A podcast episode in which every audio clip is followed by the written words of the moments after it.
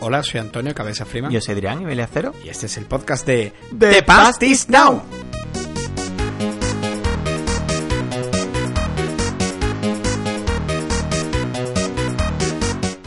Bueno, bueno, bueno, Adrián, ¿qué tal estás? Pues la verdad que muy bien, trasnochando, La verdad que sí. que ya es bastante tardecillo para nosotros. Es muy tarde. es muy tarde, o sea, ya la No hora sé si de- decir buenos días. es ya casi, no sé, ¿qué- ¿qué de noche o de madrugada? No sé, Es verdad, dependiendo de quién le Depende- preguntes. Si le preguntas a Adrián, pues te puede decir una cosa o la otra. Las 3 de la noche. Pero te digo una cosa, cada vez uso más esa expresión. Me gusta. Pero el otro día dije a mi señora, le dije, son las 1 de la noche. Sí, hombre, claro. Sí, sí, está- Se me está quedando... Está, me gusta. me gusta. está bien dicho, ¿no? O sea, es de la noche, es de noche, en fin. Entonces, cu- entonces ¿cuándo, ¿cuánto dura la tarde? No, claro. Todo el claro. tiempo, ¿no? Claro, claro. Todo el Claro, tiempo. La tarde, bueno, desde las 12 de, la tarde. Desde las doce y media, justamente. Tú ya puedes decir buenas tardes, según potro- el protocolo. Bueno, pero desde las 12, ¿no? Las 12 ya es PM. Desde las 12.30. Porque las 30. No sé, tío, pero lo leí por ahí, lo leería en, no sé, tío, en... en Pero no sé, iba sobre. En Gags por Dede o yo qué sé. o en alguna variante de mierda. Bueno, bueno, hasta aquí está. Eh, ya está. Peggy 18. Empezamos fuerte, chavales. Saca. Que subí la música otra vez. Bueno, Qué dinámico, ¿en Vamos qué dinámico y, todo. y ¿eh? todavía no, y no hemos bebido ni una cerveza, ni un cubata, No, no, no, bueno. llevamos ningún tipo de psicotrópico en la sangre. Yo al menos, beber alcohol desde al enero, menos no activa, ¿sabes? No, no, claro, claro, claro. o sea, Ni sativa. Pero bueno, estamos en el podcast número 19. ¿Qué te parece? Nun- Efectivamente. o sea, nunca me he sabido qué número era. O sea, yo sí me lo sé porque me lo he, me lo- lo he buscado. Pero en realidad, ¿cuál sería? En realidad, no sé. Sería el número... Es como el 22. Sería... No, porque ¿El hicimos el 23? especial E3. Sí que sería el 23. 19, 20, 21, 22. ¿23? Sería el 23. ¿Sí? ¿Estás seguro? No, seguro no. Bueno. Seguro, seguro no. Si no, pues chavales, si os entretenéis, pues podéis contarlo. Decir, No, podéis dejar los no, de- de- comentarios. en los comentarios. Pues son 23, que sois idiotas. Sí, sí. Me, me habéis hecho perder tres minutos de mi vida, por ejemplo. Pues también Contarme el chiste del cola otra vez. ¡ah! El chiste del koala ha Una creado... sensación, ¿eh? Ha creado Ha sensación. salido en fino filipino, visto en redes, Bueno, una Facebook vídeos. Bueno, no ha salido porque yo ya he salido en Visto en Redes y en Fino Filipino y en esta historia. En un PowerPoint de esto de hotmail.com. ¿Te imaginas, tío? Te digo, te digo una cosa, ahí salió el canibizco, Y yo. ¿Sabes? Además que el canibisco, bueno, es una leyenda de internet, pero es una leyenda de nuestro barrio. o sea, Totalmente. Que es un, es Además, un tío súper... un tío de, un tío de puta de madre. vamos. putísima madre. Sí, sí, un tío súper simpático. Tiene un corazón que no le cabe Y además te puede pegar un fiestón con él, que Bueno. vamos, que más quisierais. Y además tiene una cosa, que él te abre las puertas de su casa, tío, como, escúchame, mm, tu casa es su casa. Yo he ido con él unos pocos de conciertos, y, vamos, que es amigo mío, es mi amigo, ¿no? ¿Mm? Y, en fin, un tío que... es un ¿Tú crees que vamos a ganar audiencia diciendo que, que el canibisco es amigo nuestro? Lo que no sé es por qué... Pues mira, voy a, con- pues mira, voy a contar una anécdota de, de, de Juan, que se llama Juan. Va, Lupi. ¿Vale? El Lupi. Eh, fue el primer chaval con el que yo me intercambié un juego de Game Boy en mi vida. Escucha, el Y Lupi además vino a la puerta de mi casa, que es la casa desde donde estamos. Te voy a decir una cosa, el Lupe le pegaba a los videojuegos fuerte. Vamos, le pegaba. O sea, Sí, sí. Además, mira, él tenía, tenía un Astran, tenía una Game Boy, tenía muchas consolas, tío, la pega fuerte. De hecho, es seguidor del blog. O sea, esto probablemente lo esté escuchando, que te mandamos un saludo de aquí, Lupi. Sí, sí. Pero probablemente lo esté escuchando, o sea, es un tío muy grande, o sea, Mm. yo lo quiero un Sí, sí, montón. un tío simpaticísimo. Recuerdo siempre, bueno, me voy a desviar, ¿vale? Del podcast y de todo, de la vida. Recuerdo una anécdota muy buena, fuimos al estreno del episodio 1, ¿vale? Sí. Fíjate lo que te digo. Mm. Y tú sabes que en el, año 2000, ¿no? claro, claro, en el Nervio en Plaza, que fue donde lo vimos, tú sabes que cuando tú estás dentro del cine, antiguamente se hacía la cola dentro, ¿vale? De la sala, no se sí, hacía fuera como correcto, ahora. sí. Y están las pantallas a- a- en la puerta, ¿vale? Y se están viendo en la pantalla las escenas de la peli, ¿vale? Vale. Y estamos en la cola y justo sale la escena en la que Darth Maul corta en dos a Qui-Gon Jinn, ¿vale? Claro, imagínate todos los... El día del estreno, tío. O sea, nosotros... Había una sesión como a las 10, pues nosotros fuimos a la de las 12. Claro, pero estábamos esperando para entrar. Mm. Lo corta en dos, ¿vale? Todos los fans... Sí, bueno, le pega un espadazo, ¿no? Creo, ¿no? Ah, Todos los... Claro, lo, lo cortó en dos, lo mata y... Bueno, le pega el espacio Sí. y se cae. El que cortan se en cae. dos es a Darth Maul. A Darth Maul. Y, y se cae y lo mata, ¿no? Total, que todos los, todos los fans mirando para el otro lado. Y el Lupi estaba mirando las pantallas. Lo mata y dice el Lupi, hostia, de los cuernos matar de las coletas. O sea, del del tirón, o sea, y yo, y, y yo, yo me descojonaba allí, pero bueno. Madre mía, qué tío más grande. Es muy grande, muy grande. Lupi, un beso, tío. Un besito, queremos. tío. Bueno, dicho esto, ¿de qué vamos a hablar Pues hoy? mira, vamos a hablar, aparte de hablar de, de temas de esto, ¿no? Y de cuál era el podcast, que no, que nunca nos enteramos, ¿vale? Pues también hay mosquitos hoy en el podcast que nos acompañan. Increíble. Y vamos a hablar de las últimas entradas que hemos ido publicando en este último mes de junio, ¿verdad, Antonio? Efectivamente, además invitaros a escuchar un podcast en el que hemos colaborado con Mm. Hazte Cuenta, con Abelillo86 y con... David del Castillo. David del Castillo, pero el con Povich. Con en Povich. Twitter. Que también publica alguna cosilla en el blog de Más Te Cuenta. Eh, lo de Hazte Cuenta, efectivamente, es un cra de tío. Y bueno, eh, os invito a que lo escuchéis, ¿vale? Son cinco horas, ¿eh? Son cinco horas de... Exactamente, está partido en dos. Le hemos hecho un repaso al E3 completísimo. Mm. O sea, Más también repleto de anécdotas, de vivencias propias también. Ahí y la verdad que nos salió un podcast bastante chulo, la verdad. Bastante- Yo me lo pasé muy bien, tío. La verdad que. Sí, sí, de hecho ha salido por ahí una iniciativa que ya veremos en Sí. qué acaba. Sí, sí, Sí, totalmente. bueno, la verdad que nos lo pasamos muy bien y Muy bien. vamos, a mí se me pasó el tiempo volando pese a que sí, son dos días, que creo que es la primera vez que grabo dos días seguidos y además mm, tanto tiempo. Claro, porque ten en cuenta además, bueno, los que nos escucháis, cuando grabamos un podcast, claro, esto no llega a sentarte y te pones a grabar. Claro, Eh, nos ponemos aquí a hablar de tonterías, buscamos youtubers, Hacemos nos una reímos, idiota. Claro, claro, claro. hacemos 10 pruebas antes las que decimos cosas que jamás podemos decir. Sí, sí, es muy vasto, es muy bárbaro. Pero bueno, dentro de. Si lo queréis encontrar, bueno, podéis acudir o al propio blog de Más de Cuenta Mm. o en, en un artículo nuestro que se llama Nuestro resumen del E3 2018. Sí. Además de encontrar nuestro propio resumen, Mm. que bueno, está muy bien el artículo, no, no os adelanto nada. al final lo tenéis disponible. Exactamente, Bueno, además que puedes escucharlo directamente que porque es un... Directamente. Exactamente, está ahí puesto el botón Puesto ahí flama. del tirón. Del para tirón, escucharlo sin interrupciones. Para darle play, Sin para darle play y disfrutar. No hay anuncio de Actimel ni nada de eso. Eso es a piñón. Te ponen el anuncio del Logitravel típico de aquí de iBooks y para adelante. Y para adelante, vamos. O sea, ¿cuántas veces Antonio has escuchado el anuncio este del Logitravel? Sí, sí, mil veces. Vacaciones, Paro, Logitravel. po, La, la, la. Bueno, pues aquí estamos reventando nuestro Sí. propio podcast. Ahora hay muy gente diciendo, pero ¿por qué sigo escuchando a estos tíos? Exactamente, bueno. Pero bueno, Así vamos que- a hablar, ahora ya vamos a entrar ya en Eso es. tema, en retro tema. En, en el retrotema. ¿Por dónde quieres empezar, tío? Pues no sé, vamos a hablar... ¿Qué empezamos. salió primero? Salió primero mi análisis de, Análisis de la novena entrega. 9. Exactamente, de la novena entrega la- de Final Fantasy.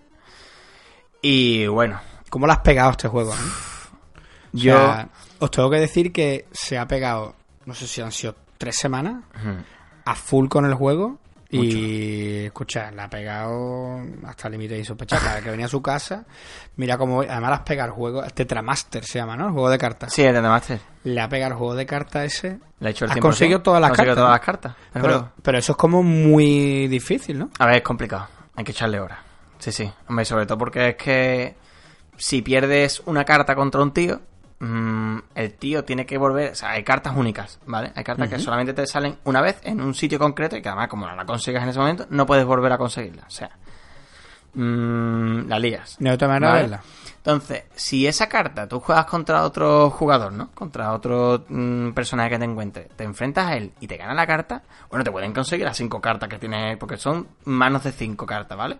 Entonces, si tú le consigues dar la vuelta a las cinco cartas del enemigo, tú te consigues las cinco cartas del, del tirón. Toda su mano se va a tu biblioteca, ¿vale?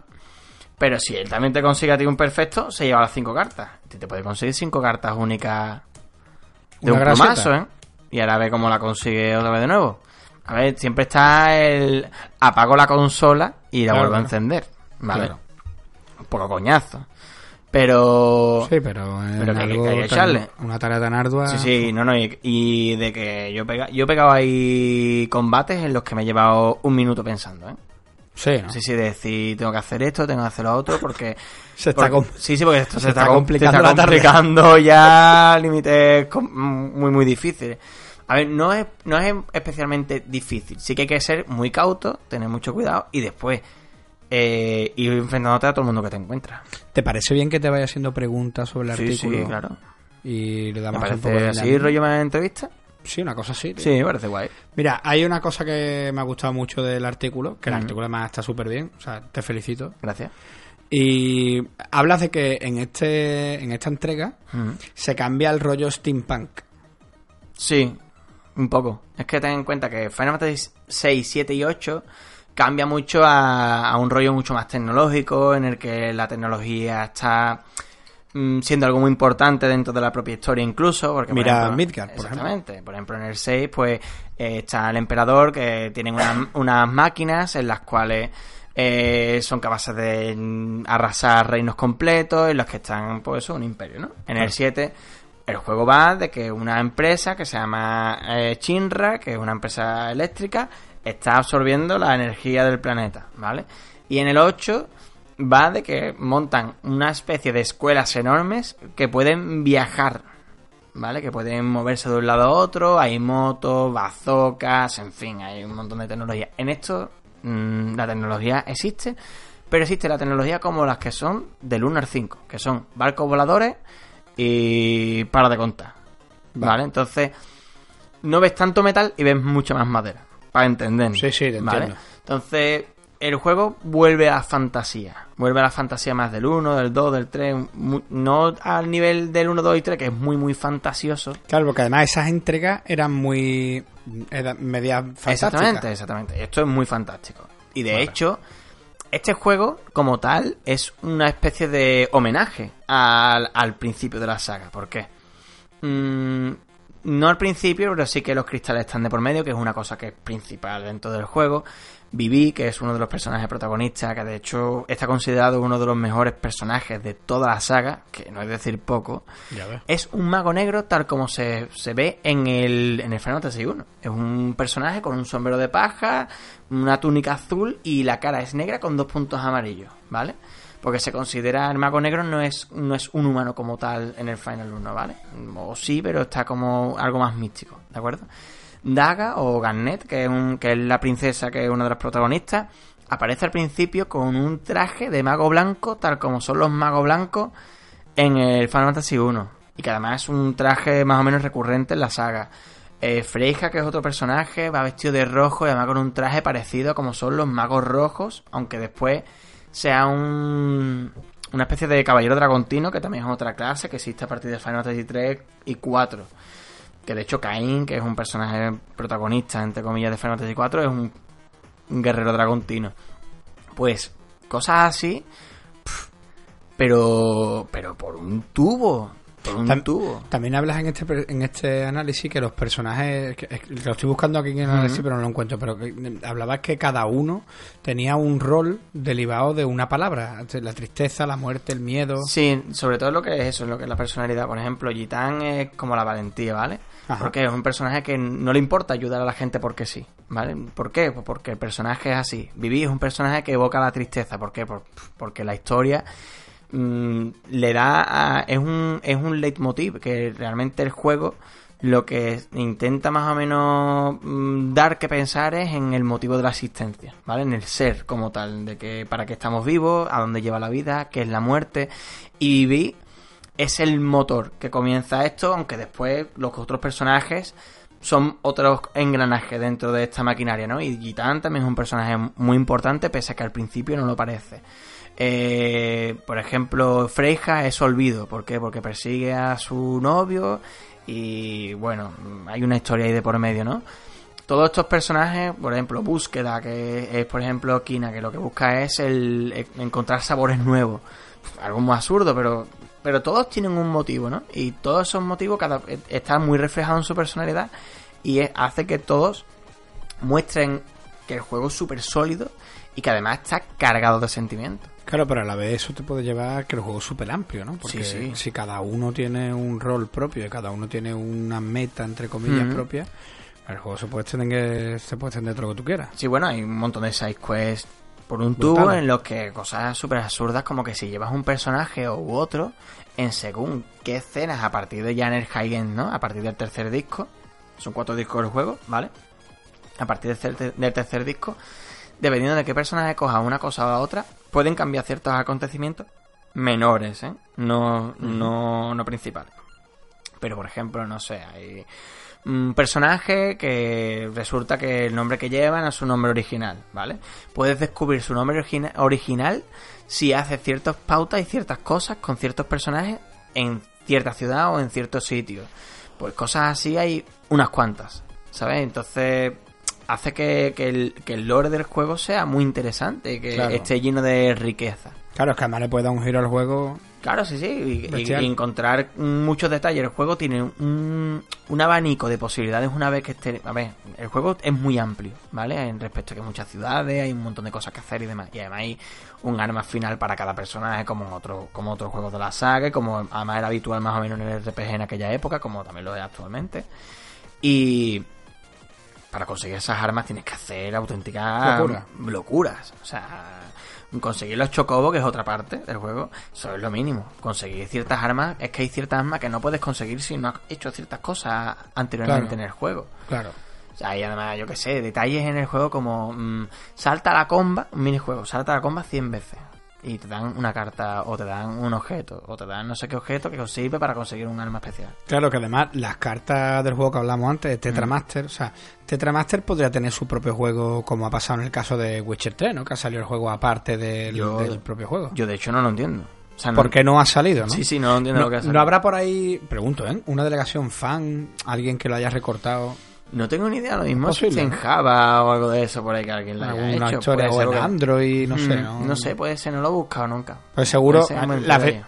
se- habría que mirarlo, pero las bibliotecas seguros que existen, porque tú sabes cómo, cómo son las aplicaciones Android, que hay miles, ¿no? Y más con el tema de Final Fantasy, pues, hay maravillas, pero veo todo lo que conlleva el juego. Te he visto jugar Mm. esto, que además el juego es elaborado.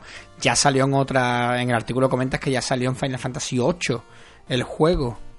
O sea que... Sí, sí, en el Final 8 también había juego de Que se, ve que, cartas. dentro, que se ve que dentro de los seguidores de la, de la saga, pues, eh, es famoso. Sí, sí, eh, es- le, es le gusta famoso, a la gente. famoso, Sí, sí, le gustó mucho. Entonces, por eso te digo que la gente se engancha a esto y a la gente le gusta esto. O sea, incluso puede obsesionar hasta cierto punto y entiendo que tendrá un papel muy secundario en el juego porque Sí.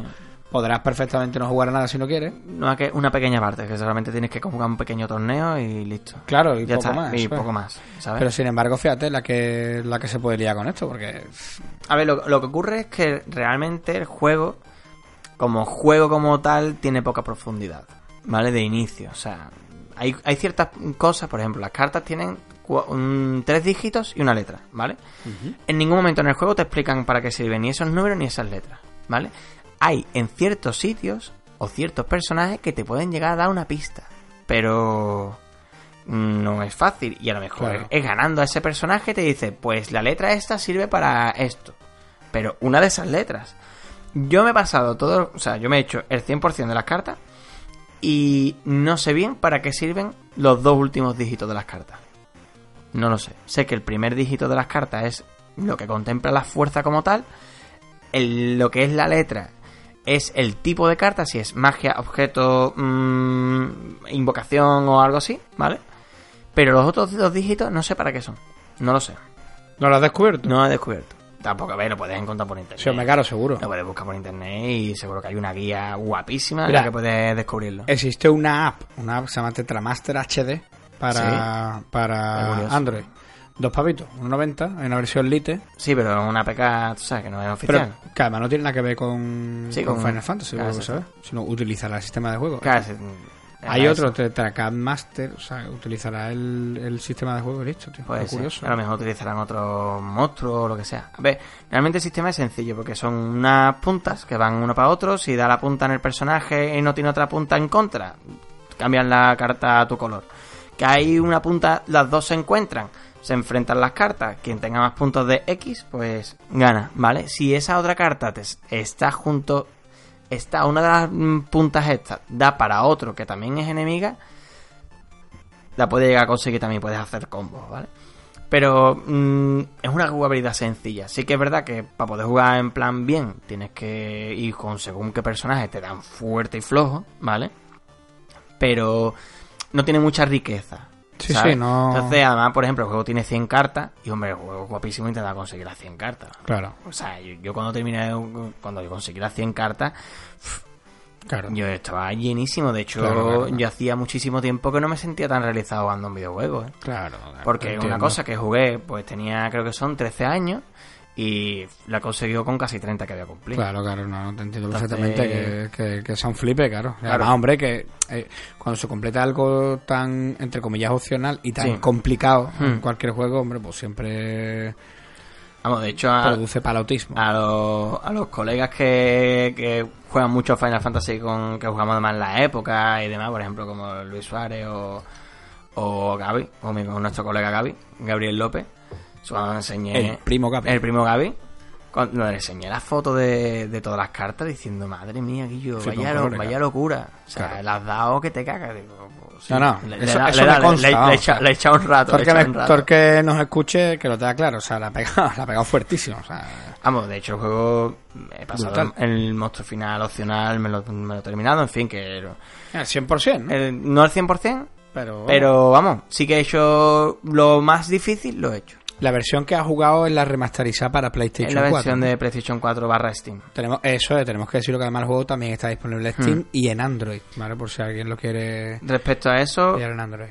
cuando, cuando me lo pillé, ¿te acuerdas que te mandé fotos y demás? Y el juego, mm, y me dijiste muy acertadamente, mm, esto se parece mucho a la versión nueva que han hecho del Secret of Mana.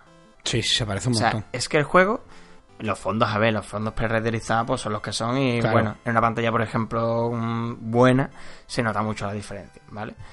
Pero mm, cuando pasan 10 minutos, el juego parece un juego nuevo, ¿eh? Sí, O sí. sea, parece un juego nuevo de, de, de corte un poco más mm, escaso de, de, De money, de Sí, sí, recursos, sí, sí. ¿sabes? Pero los personajes se ven brutales. De hecho, hay ciertas mm, ciertos, de- en fin, eh, ciertos detalles de, de caras de personajes que no sabía que era así. No, hay una galería de imágenes que extensa, o sea, subí un montón de screenshots y no tienen desperdicio ninguna. O sea, no, no hay ninguna que tú la veas y tú digas, pues, ¿cómo se nota que tiene 10 años? Que la verdad que no. O sea, además, las CGI son buenísimas. Los vídeos CGI son guapísimos, sobre todo el primer disco son todas guapísimas, que hacen que el juego sea súper trepidante. O sea, al principio es... ¿Te pasa en este juego, aunque sea digital, porque Mm. es la versión digital que has jugado en, Sí. en la PS4? Porque eh, cuando jugué el Final 7 Sí. en Steam, claro, al final es uno. Pero, sin embargo, me marcaba por logro la diferencia de los CDs. En este no, En este no te la marca, ¿no? en este no. Te lo deja... De hecho, en el corte que... No te da un trofeo de cobre en ninguna historia de esta. No, que va. En el corte del segundo al tercer disco, no me acordaba de cuál es. De hecho, a día de hoy no, no me acuerdo de cuál es el corte. Creo, No claro. recordar cuál es, pero no lo tengo claro. En el del primero sí, porque además es muy claro. ¿Sabes? Sí. Y en el del tercero al cuarto también es muy claro. Pero en el del segundo al tercero pasan unas pocas de cosas un poco ahí entre medio. Y no, no estoy 100% seguro de cuál es el. cuándo empieza el segundo cua- cua- o sea, cuándo empieza el tercero. No lo El tengo muy claro. El sistema de combate en este es, difiere del de Final 7 que es por turno. Sí. Este es eh, combate acción, como le llaman ellos, Sí, acción eh, replay, eh, ¿no? A ver, respecto a eso es igual, ¿vale? Lo que ocurre es que puedes poner lo que se ha pausado, ¿vale? También la acción no es tan directa, ¿vale? Action Time Battle. Sí, exactamente, es la TV. Eso es la, evolución de, de la TV, ¿vale? De nuevo, en este, en vez de ver tres personajes, cuatro personajes, ¿vale? En, en el Final Fantasy VII y Final Fantasy VIII son tres personajes. Aquí ¿vale? son Y en este ponen cuatro, igual que en el Final Fantasy 1. Y en el Final Fantasy 2, el Final Fantasy 3, Final Fantasy 4 creo que también. Vale. No, mentira, en el 4 son 5, creo. Puedes poner hasta 5.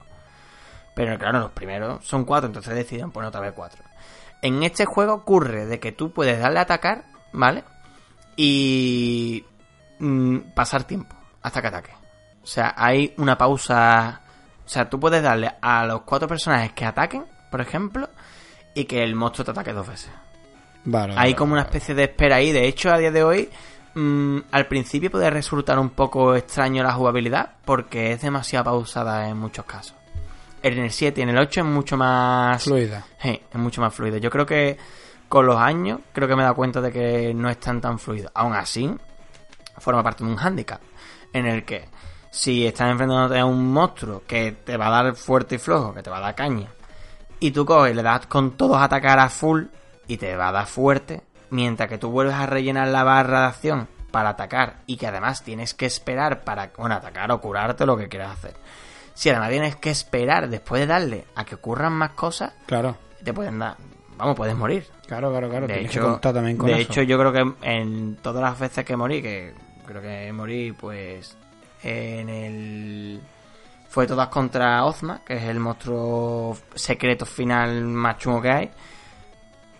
Pues acabó conmigo que- 12 veces, puede ser. En todas las 12 veces fue por lo mismo. Claro. También me mataron otras dos veces anteriormente.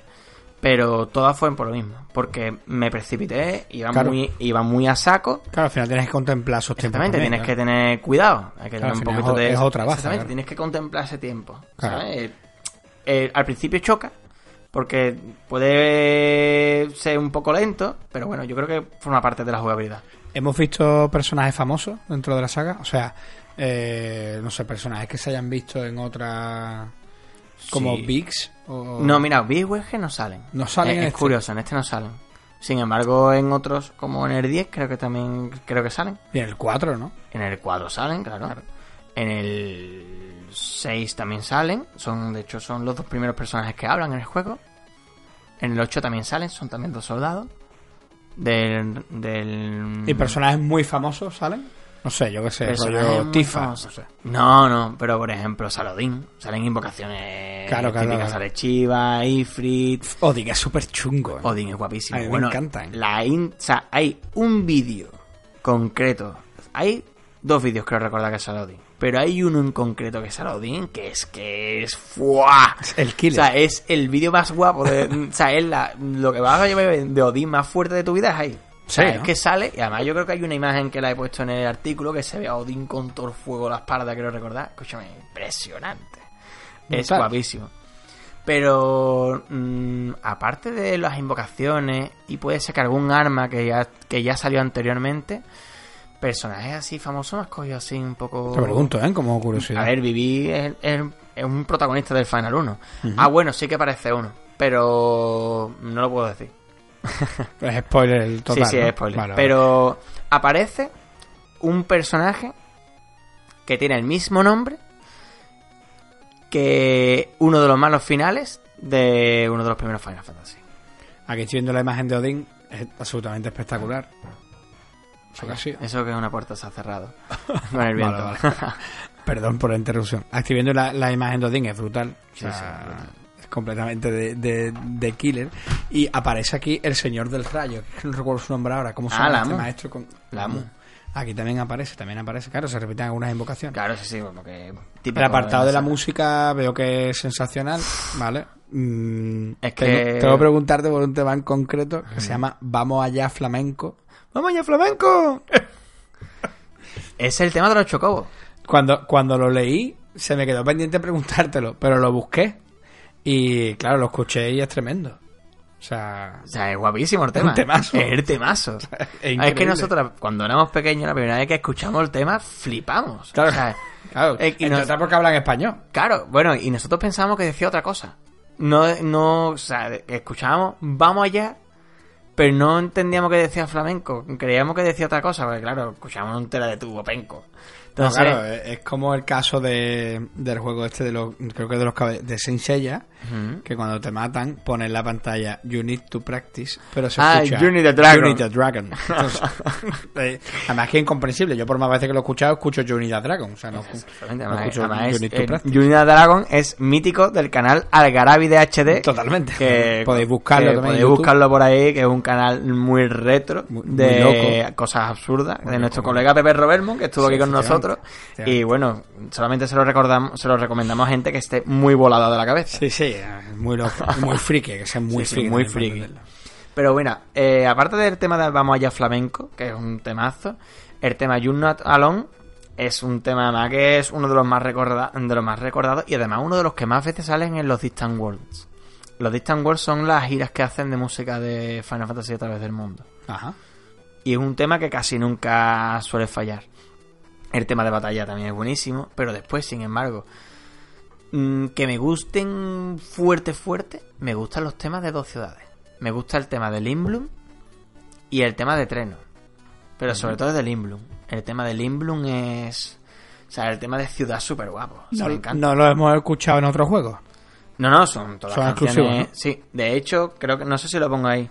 Hay un detalle que es que eh, en una de las escenas in- principales, ¿vale? Después de que se acaba el primer acto del juego, eh, una orquesta que van con los personajes, ¿vale? Tocan un tema para animar a la gente, ¿vale? Y tocan el tema del, del desfile de Rufus en el Final Fantasy VII. Ah, vale, qué bueno. O sea, en, en Juno, ¿no? ¿No es Juno? Sí, sí. La ciudad de Juno. En la ciudad de Juno tocan un tema que además es un tema súper mítico. Tienes en que hacer la coreografía. Que tiene que ser una coreografía. Pues ese tema sale en el juego. Sale de repente el Rufus Theme. Has visto que ahora soy un pro que puedo hablar. Ahora puedes hablar de Final. Fantasy con Soy propiedad. un true gamer ya. pues sabes que lo quiero jugar otra vez, tío. ¿Sí? ¿Te has visto la película de Advent Children o no? No, no lo he visto todavía. He visto varias pelis de Final 7. Sí. Ah, he visto una que dura 20 Pero minutos. en plan como las de mm, Dead Fantasy. Sí, eso sí que es, serio, eso sí eh. que es friki. Es que ahora mismo no recuerdo los nombres, Dead pero... Fantasy es un crossover que hacía un tío con modela- modelados 3D, ¿vale? Y hacía como que los personajes de Final Fantasy se enfrentaban en peleas súper locas, ¿sabes? Sí, como, como los vídeos de Terminator contra Robocop. Sí, pues algo así. ¿no? Hacía unas cosas súper guapas para la época. El, el- el chaval murió, por cierto. Estos, estos que he visto son, bueno, pelis que salieron reales. Algunos son ONAS, que se hicieron para internet solamente. Otros son OVAs, que se salieron en vídeo. Y- Y... el de Crisis Core, el de Before... O sea, Uno- de, mm, ¿Cómo se llama? Before de- the Crisis, Before the Crisis. Uno muy bueno que he visto que me ha gustado mucho es de Tifa, eh, de antes de, de el padre y todo este tema. No, tampoco voy a Sí. reventarlo. La ciudad ardiendo, en fin. Sí. Y, pero Advent Children, tío, la tengo lista, pero se me han colado en medio dos o tres pelis que tenía que ver. Y Tú puedes dar rutina cada vez. he visto, he visto esa peli como 10 veces. no, no te exagero, ¿no? Es un alucinar haber visto 10 veces, soy En un menos, de, masoca. menos de medio año. Que yo alucino cada vez que la veo, es que me- es mi peli favorita. Te lo juro, ¿eh? O ¿Sabes sea, que tengo ganas de ver la película de Final Fantasy VII? O sea, Final Fantasy VII, no, la de Final Fantasy... La... Luciérnagas Time. La fuerza interior, de Spirit Within. La fuerza interior. Que es una... Truño, pero bueno, me gustaría volver a verlo. La verdad Sí, que sí, sí, sí. me gustaría verla. Oye, y dices también en el artículo que este juego cierra como un ciclo de Final Fantasy que llegaron a Occidente. Sí. Mira, ¿A qué te refieres con eso? mira, me refiero a que hay una trilogía que es la trilogía, ¿vale? Que es el Final Fantasy, el Final Fantasy VII, el Final Fantasy VIII y el Final Fantasy IX. Esos tres juegos son los que dieron, o sea, es- esa, esa trilogía de juego para PlayStation 1, que son tres juegos originales para PlayStation 1, cerraron una trilogía en la que a día de hoy, gracias a esos juegos, hoy día en Occidente hay un viaje de frikis del JRPG que se pueden contar por cientos de miles. Esto fue lo que abrió las puertas. Esto fue lo que abrió las O puertas. sea, pese a que algunos títulos llegaran eh, por Super Nintendo, estos tres fueron los que marcaron el punto de inflexión. Claro, gracias a que era quien abrió la puerta fue Final Fantasy VII, claramente. Hombre, claro, que yo fue el boom. Pero ya después sacaron el 8, que fue otra locura, que se desató la locura con esa intro luchando con Safer contra Squall brutal, y después con este juego que ya estaba la PlayStation 2 al caer, si es que no había salido ya, que no lo recuerdo. Pero es que los tres son juegazos. O sea, es que además la, la- la eterna lucha es cuál es mejor de los tres. Claro. Junto a Final Fantasy VII, junto a Final Fantasy VI, que considero que son de los juegos clásicos. Pero de Esa- los juegos modernos... Esa es la pregunta que iba a hacerte ahora. Ya sabes que con el, con el Final 6 ya te lo pregunté. Y entonces ahora te lo pregunto de nuevo. Dentro del top, ¿dónde lo pondría? No, val- no vale volver a decir, está entre los 15 me- No, no, primeros. está entre los tres primeros. Este está entre los tres Este primeros. está entre el segundo y el tercer puesto. El segundo contra, sea, se disputa el puesto contra el Final Fantasy X. Contra el 10. Sí, Ah, fíjate, contra el 10. sí, sí. Para mí el primero es el 7, lógicamente. Que f- Sería chulísimo. para mí eso es, es mi juego Lo de cabecera. Después está. Y después está eso. Está el 9 y el 10. No sé, nunca he sabido decir cuál me gusta más de los dos. Porque los dos supusieron algo muy fuerte en el momento cuando los jugué. Sí que es verdad que Final Fantasy X hace cuestión de un año y medio por ahí, cuando salió la remasterización para PlayStation 4 y PC, lo volví a jugar y a cuestión de 5 o 6 horas lo abandoné. Te supo poco. ¿qué? Sí. Sin embargo, este no. Este. Es lo que hemos hablado otras veces, ¿no? El momento en el que se juega también es importante. Claro, también puede ser que si le hubiera dado caña en, este- en ese momento, o sea, a la vez que le he jugado esta vez al 9, pues a lo mejor lo hubiera cogido con ganas. Pero sí que es verdad que mm, Final Fantasy X me lo he pasado dos veces y este es la cuarta. Ya ves. Y los dos son más o menos del mismo tiempo. El Final Fantasy IX lo jugué en 2001 y Final Fantasy X lo jugué en 2003. O sea que no hay una diferencia de años grande, ¿sabes?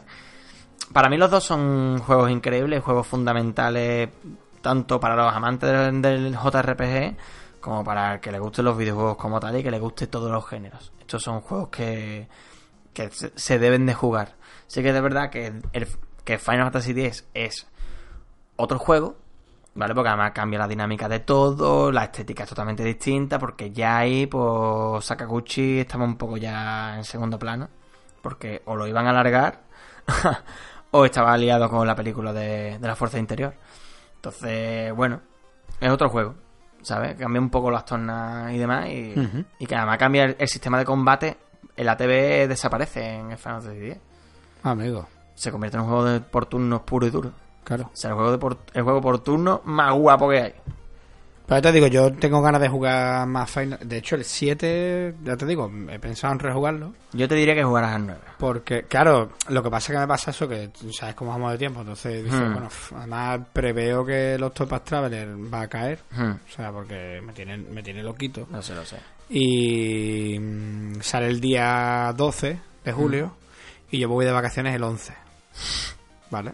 Entonces. La que el día 12 es mi cumpleaños, ¿verdad? Lo sé, tío. Lo sé, regalar- de hecho. ¿Vas a regalar una Switch con el Octopath? No, pero ya tengo tu regalo de cumpleaños. ¿Sí? Sí, Llevo un regalo de cumpleaños puesto, por cierto. Está muy chulo la Sí, camiseta sí, de me la ha regalado Marta. Me ha regalado un Lady Marta Mort. Que, Lady una, Marta, que man. me la ha regalado una camiseta de Space Invader guapísima. Es súper chula. Está súper guapa. Tengo que decirte que por poco no tenemos la misma, pero. Uy. Pero por, por muy poco. o Bueno, sea, tú vas hoy con una de Street Fighter 2. Es la bomba. De hecho, es que esta fue la que me traje para no traerme esa. Sí, ¿no? Es súper chula, tío. Súper chula. Sí, te sí, la he está dicho, digo, guapa. puta madre. Está súper guapa. Pero ya te digo, yo tengo ya tu regalo y Bueno, ya bueno, espero que te, que, que te emocione. Venga, vale. Espero que te, Que me emocione. Espero que te empalme. Si, si juegas un Final Fantasy antes de que termine el año, que yo espero que sí, porque yo creo que con el 7 se te ha abierto un poco las puertas de, del O sea, RPG más, ¿Sabes qué pasa? más canónico. Echa onda el, Xeno- el Chronicle. Sí. Empecé. Y le tengo ganas.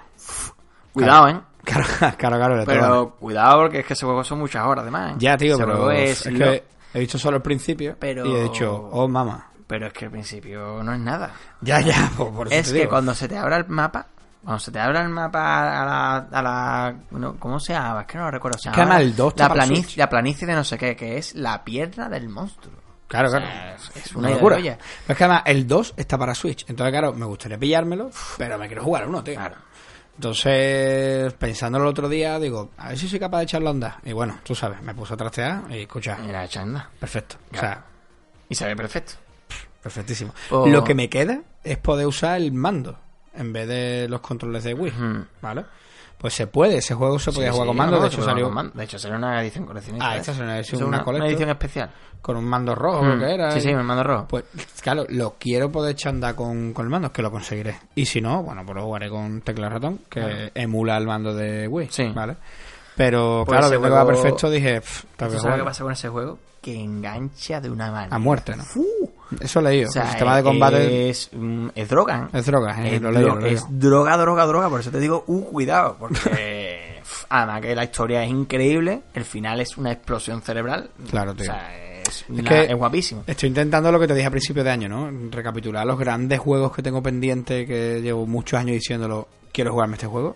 Pues Es que además, mm, es lo que ya hemos dicho anteriormente, con tantos juegos buenos que hay a día de hoy, Claro, cuando la no gente pone un análisis, cumple con su función, entretiene, o sea, bueno, con la cantidad de juegos que hay en el para jugar, claro. y tremendos, mm, o sea, mm, apague ¿Por qué vámonos, esto, que esto que juega otra gente, ¿sabes? Claro, claro, claro, claro. Que, es- que a ver, que no, pues no es para desmerecerlo, pero que, No, hombre, no. que a quien le guste jugar a juegos de cualquier época, como en nuestro caso, ¿no? Que nos gusta jugar casi todos los juegos que puedan existir mientras que sean buenos. Claro. Es que. Es que solamente se puede jugar casi a horas maestras por mes. Claro, ¿no? Es que incluso tú dices, tienes la, la ventaja de que hay catálogo de Play 1, ya sabes cuáles son los tops. O sea, hay Hmm. mil rankings por ahí. Claro. No te vayas a buscar el top 10, busca el top 50. Que seguro que hay 50 juegos que de esos 50, 20 te van a encantar. Pues macho, tienes la oportunidad de jugar. Play 2, otros tantos. Play 3, otros tantos. Wii, otros tantos. Wii U, otros tantos. DS, otros tantos. O sea, que cuántos juegos puede haber que tengamos pendientes, más los que tengamos en las bibliotecas de Steam, los que tenemos en la biblioteca juegos personales, o sea, estoy con el Shadow of the Colossus ahora mismo, a la vez que le estoy metiendo al Mario Odyssey. Mm. Claro, Mario Odyssey ya lo he terminado, pero bueno, como te decía antes, Sí, ahora la viene el segunda mundo- vuelta. Viene el mundo extendido, ¿no? Y claro, el mundo extendido es casi mejor que el juego original, pero claro, el Shadow of the Colossus, pues me lo estoy pasando súper bien con él. Entonces, bueno, pues es que hay un viaje de juegos que están ahí listos. El Life is Strange lo tengo ahí en cola también, llamando para la puerta. Mm. Que hay tanto... Claro, es que hay tanto donde elegir y tan poco tiempo. La vida Lo que adulta. necesito es un doble. La vida, la vida adulta es tan dura. Verdad, tío, es un rollo. que guay eh, estar en tu cuarto ahí jugando a la consola todas las tardes. Con, Te el, digo una con cosa. el Messenger. Te digo una cosa que va a sonar un poco chunga, ¿vale? Pero si yo mañana me despertara en mi habitación de casa de mi madre Mm. Y mirase alrededor y viera a mi hermano durmiendo en la cama de al lado con 15 años menos y resulta que hemos viajado en el tiempo atrás en el tiempo sin saberlo, me daría la vuelta y me taparía hasta la oreja. No le diría nada a nadie. Me levantaría como si nada, ¿eh? Levantaría que Seríamos mamá? novios. te buscaré, te diría, sé mi novio. No, Sí, no, me levantaría como si nada, desayunaría, iría al instituto, o sea... O sea, harías tu vida normal para siempre. Claro, claro, o sea, me quedaría callado y le diría a mi madre comprar una Play 2, i- irse de aquí, mm, deja de pagar WoW y vamos a darle a otras cosas, sí, sí, totalmente. Sí, sí. bueno. Bueno, hablando de juegos, obras maestras y grandes juegos, parece ser que hoy nada más que vamos a hablar de juegos buenos y grandes obras maestras. Hoy tú has traído uno de los mejores juegos que han que has- ha creado este planeta. La industria. Exactamente, esta industria, en el que además de ser quizás el mejor juego de su categoría, es tu videojuego favorito. Totalmente. O sea, Me he tirado a la piscina. ojo, cuidado. Me he tirado, me he tirado al charco, me he tirado al charco. Digamos, de hecho te pregunté, ¿tú estás seguro de esto? O sea, esto es que estás hablando. Me he tirado, me he tirado, me he tirado. El ¿Qué secreto de Monkey Island. El secreto de la isla de los monos. Es que es un juegazo, tío. Que este juego es... Yo creo que todo el mundo debería jugarse el Monkey Island. Te lo digo en serio. Que, que estuviera en la escuela. En la escuela dieran, escuchadme, esto tiene que jugarse. Si existe una historia del videojuego, si existiera una asignatura de historia del videojuego, este juego tendría que salir. O sea, en casi cada evento retro al que hemos ido, lo nombran. Sí, De alguna manera u de otra. alguna manera. Hablando de un juego. O del de desarrollo. juego, de desarrollo. Todos hablan de Monkey Island, pero de algún lado. Y es que es verdad que el juego. Tío, es que, es que un juego está muy bien hecho. O sea, ya, ya no es solo que. Mira, eh, escribiendo el artículo me di cuenta de un asunto, ¿no? El primer capítulo, todo el que lo haya jugado, bueno, pues lo conocerá, ¿no? Las tres pruebas, ¿vale? Mm. Eh, Guybrush llega a Melee Island. Y resulta que los, los jefes piratas, esto es el minuto uno del juego, los Mm. jefes piratas le dicen tienes que completar tres pruebas para poder convertirte en Si pirata. quieres ser Vale. pirata. Claro. Eh, ese capítulo es de mundo abierto, tío. No me he dado cuenta hasta que no estaba escribiendo el, el análisis. O sea, tú puedes hacer las pruebas en el orden que quieras. Mm. Y además puedes estar haciendo o una prueba completa Sí, se puede hacer en el orden que tú quieras. en el que tú quieras, tío. Es más, ellos te dicen, tienes que... eh, la lucha de sable, eh, la búsqueda de tesoro Ujú. y el robo, ¿vale? Entonces tú ahora dices, vale, pues voy a empezar a aprender insultos. Y tú te vas, consigues la espada, te pones a aprender insultos, pero es que en medio te puedes meter en el bosque y buscar el tesoro. Y en medio puedes ir a hablar con la casa gobernadora, te tienes que ir enterando de qué tesoro es, dónde robarlo. Entonces tú puedes hacer como tú quieras. Puedes ir venir donde quieras. O sea, pero es que es un juego del 90. Claro. O sea, es que, claro, imagínate cómo cayó esto en ese momento. Un juego donde te puedes mover como tú quieras. De hecho, recuerdo que a estos juegos se le hablaban, se le decían, igual que a los, igual que a los beaten up, se les decían los juegos de andar, juegos de andar pegando, ¿sabes? De andar por la calle, juegos de ir por la calle, decía la gente, los salones. A esto se le decía eh, juego de hacer lo que quiera. Claro, est- esto se comparaba mucho con los juegos de rol. Era, el GTA de la época. Claro, tío. O sea, es que es brutal. Tenías los verbos y tú con los verbos jugabas, ¿sabes? Que es verdad que había muchos que tú el verbo lo utilizabas y te decía no puedes hacer nada con esto. O no, ¿sabes? Claro. Pero eh, Mateo lo decía tajante. Sí. Esto no, no se puede hacer. O no, no parece abrirse, ¿no? Pues tú podías utilizar los verbos, incluso él interactuaba e incluso soltaba algún comentario cómico si estaba intentando hacer algún disparate. Pero fíjate tú a, a lo, a lo que voy, ¿no? Que ya en aquella época un juego de repente de mundo abierto. O sea, claro, este juego tiene ingredientes para que el juego se pusiera donde está, que en Micromanía, que además en el artículo lo comento, aparece todos los meses cuando aparece un ranking, un top de mejores juegos de, ¿no? Y se ve que, bueno, pues hacer una encuesta o no sé cómo coño traen los datos, ¿vale? Pero lo, lo comentan. Sí. Siempre está entre los tres primeros. Mejor aventura gráfica de la historia. O aparece el primero o el segundo o, o el primero y el tercero, porque esta aparece el primero y el tercero el Monkey 2. Bueno, el Monkey 2 otro juego, ¿no? Monkey 2 otro juegazo espectacular. Entonces, yo creo que incluso ellos cuando diseñaron este juego no se esperaría repercusión, pese a que, por ejemplo, la demo que diseñaron era brutal.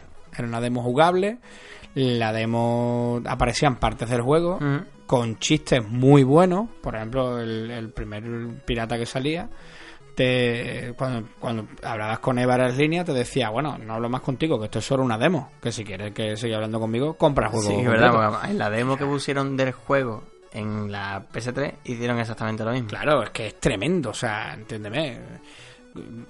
Giros y guiños que, claro, en aquella época no, Claro, tampoco que eran. Rompen la cuarta pared, ¿no? Que se le Claro. dice, ¿no? Es que cogen y, y hacen que, que el, que el jugador se sienta como partícipe de, del De juego. hecho, yo diría que Guybrush es el personaje más carismático, si me permite el atrevimiento, de los videojuegos en general. ¿eh? O sea, es un tío que todo el que ni siquiera se haya jugado al juego lo conoce. Sí, eso sí. O sea, es súper carismático, tío. Y te paras a analizarlo y, claro, ahora para analizarlo para el, para el blog lo he mirado desde otra perspectiva, ¿no? Cómo el juego caló, cómo, ¿no? Intenta buscar Sí, un claro. poco de información, ¿no? Todo el mundo lo conoce, o sea, todo el mundo sabe que tiene un nombre de, de con perdón, de gilipollas, o sea, el nombre que tiene. es tío brocha. Guybrush Threepwood, o sea, el nombre es brutal. De hecho, es un chiste continuo en el juego, ¿no? Que- Claro. Hay, hay un chiste que es buenísimo, tío, al principio del juego, que él va a hablar con, con un pirata y le dice al pirata, hola, tal, quiero ser pirata y eh, acabo de llegar a la ciudad y le dice al tío, ¿cómo te llamas? Y dice, me llamo Guybrush Threepwood y el pirata se ríe y le dice, yo, vaya Y- nombre, vaya nombre absurdo, ¿no? Y se Vaya- atraganta, además. Vaya nombre difícil, ¿no? Vaya, vaya- menudo nombre estúpido que tiene. Y dice nota, bueno, ¿y tú cómo te llamas? Y se nota, me llamo Mancom Sip God. te cagas tú, ¿y cómo te llamas tú, cojones? Entonces, lo, Es que es lo que te digo, el juego está lleno de giros de ese... Claro. ese- No, y, y cosas súper absurdas, por ejemplo, en el puente, ¿no? Que está el, el orco ese. Hay un troll, eso es. Un orco, un goblin, no sé lo que Es es. un troll, te dice, no puedes pasar.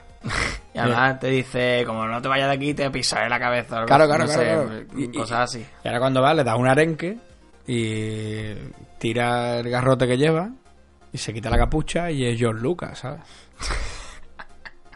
Te caga. Así, ya está. Se come el arenque y con la fuerza trae Por ejemplo, cuando te acercas a los tres piratas que están ahí sentados y se va el ratón y, y empiezan a echarte la bronca y al final te puedes poner a hablar con ellos Claro, tan claro, tranquilo claro. y hacer lo que tú les pidas, ¿sabes? Y dices, hazlo por dinero y al final te lo hacen gratis. Claro, ¿sabes? claro, además ahí le puedes dar una vuelta al juego y te hablan sobre el tío que está delante. O sea, este juego tiene la, la riqueza que tiene es el propio juego en sí. O sea, jugarte este juego mm, queriendo pasar una storyline corto, ¿no? Como en otros juegos que tú dices, me lo voy a pasar a pelo. Aquí no puede. No, o no sea, puede. hoy hablaba con un compañero en el grupo de Telegram que tenemos con, con Más Te Cuenta. Ujú. Y él comentaba que, que, bueno, que en su día le resultaba muy aburrido esto de, de ir probando los verbos con, con todos los objetos que hay. Bueno, es que así no se juega este juego. Claro. Es imposible. No, porque que le echa mucho tiempo. No, es que es imposible. Claro. O sea, este juego tienes que leer lo que te dice la gente, utilizar el ingenio. Ujú. Y sí, hay cosas que al final Son como Como el Totem, Como el Totem. o que sea, es lo más absurdo. tirar de nariz. Se acabó. O sea, pero oye, mm, tienes que estar loro. Y al final tienen lógica. Te pasa como en el Thimbleweed Park, que es de Ron Gilbert Mm, también. que es Ron Gilbert. Pero claro, ¿qué te, qué te pasaba en Thimbleweed Hay gente que te dice, es que es muy difícil. Bueno, hay que aplicar la lógica. Cuando el puzzle sale, dice, es verdad. ¿Sabes? Mm. Es verdad que no lo ves hasta que se resuelve, pero es que así son los puzzles. Yo es que, por ejemplo, este juego sí fui capaz de pasármelo con relativa facilidad, entre comillas, salvo los insultos, que no, o sea, tuve que tirar de internet, porque Sí, no claro, iba a ponerme a apuntar, ¿vale? Y además no tuve ni la, ni la suerte de, de ganarle con uno, ¿entiendes? O sea, es que ni, ni por suerte, y le eché unas cuantas de horas antes de tirar de una guía, ¿vale? Pero sin embargo, en el Zimmerweed Park es que es tan, tan, tan, tan, tan abierto en el que no encontré, o sea, ya de desesperación de mm, echarle otras 5 horas que de quedarme atascado, buscaba por internet y no había una manera de encontrar una solución a lo que yo estaba buscando. O sea, me, me- mm, había hecho las cosas de tal forma que en una guía es totalmente Claro. inabarcable. Claro, ya no sabías por... Sí, Es sí, jue- ya perdido. A estos juegos les pasa un poco eso. O sea, el Monkey 1 no tanto, al Simple World Park sí, el Monkey- es muy abierto. Pero el Monkey 1 no tanto. También te digo que jugar de estos juegos con una guía pierde... No, mira, pierde la gracia, está claro. Totalmente, o sea... eh, En estos juegos no vas a ver grandes animaciones, no te va a pasar como, yo qué sé, te pasa en God of War, que de repente tiene animación increíble. Claro, lo que pasa es que también hay que tener en cuenta que estos juegos de, de este hombre eh, también tiran mucho de, de- de lo absurdo. Entonces, Sí, sí. claro, como el pollo con polea. Claro, pero, Es pero es lo que te digo, te encuentras el pollo, o sea, el pollo cuando, te lo, cuando, cuando encuentras el pollo con polea, tú ya llevas un rato que hay una zona en la que para cruzar hay un cable Claro. de acero. Mm. Y tienes que pasar de una orilla a la otra a través del cable de acero. Claro, entonces tú en tu cabeza vas buscando algún tipo de polea para poder cruzar. Claro. Cuando encuentras el pollo, tú encuentras un pollo de goma. Exactamente. Y cuando eso dice, puedo, creo que puedo hacer No, esto. no, no. El tío coge lo, No, lo- no, peor aún. nudo solo, ¿no? Tú lo coges como tal, el pollo, y te dice pollo de goma, lo guardas en el inventario. Y ahora tú, revisando el inventario, usas mirar pollo de goma y entonces él dice, parece que tiene una polea dentro. Y entonces descubres que tiene una, una polea dentro. Claro, te estás buscando una polea por todas las esquinas del juego. Pero la llevas encima casi desde el principio. Claro, esas cosas te pasan aquí. Entonces tienes que estar muy al loro. Sí, muy al loro y tienes que... Y buscando y decir, Claro. "Uf, voy a tirar de esto. eh". Claro, claro, o sea, hay, hay una parte en la, en la zona de la gobernadora, cuando estás dentro de la mansión, que estás cometiendo el robo y demás, que necesitas una lima, ¿vale? Porque Mm. hay que abrir un cerrojo y estás buscando una lima, y además lo dice, el propio Guybrush dice, necesito una lima. Va a la tienda al tendero, el tendero le dice que no vende lima, y buscas una lima por todos lados.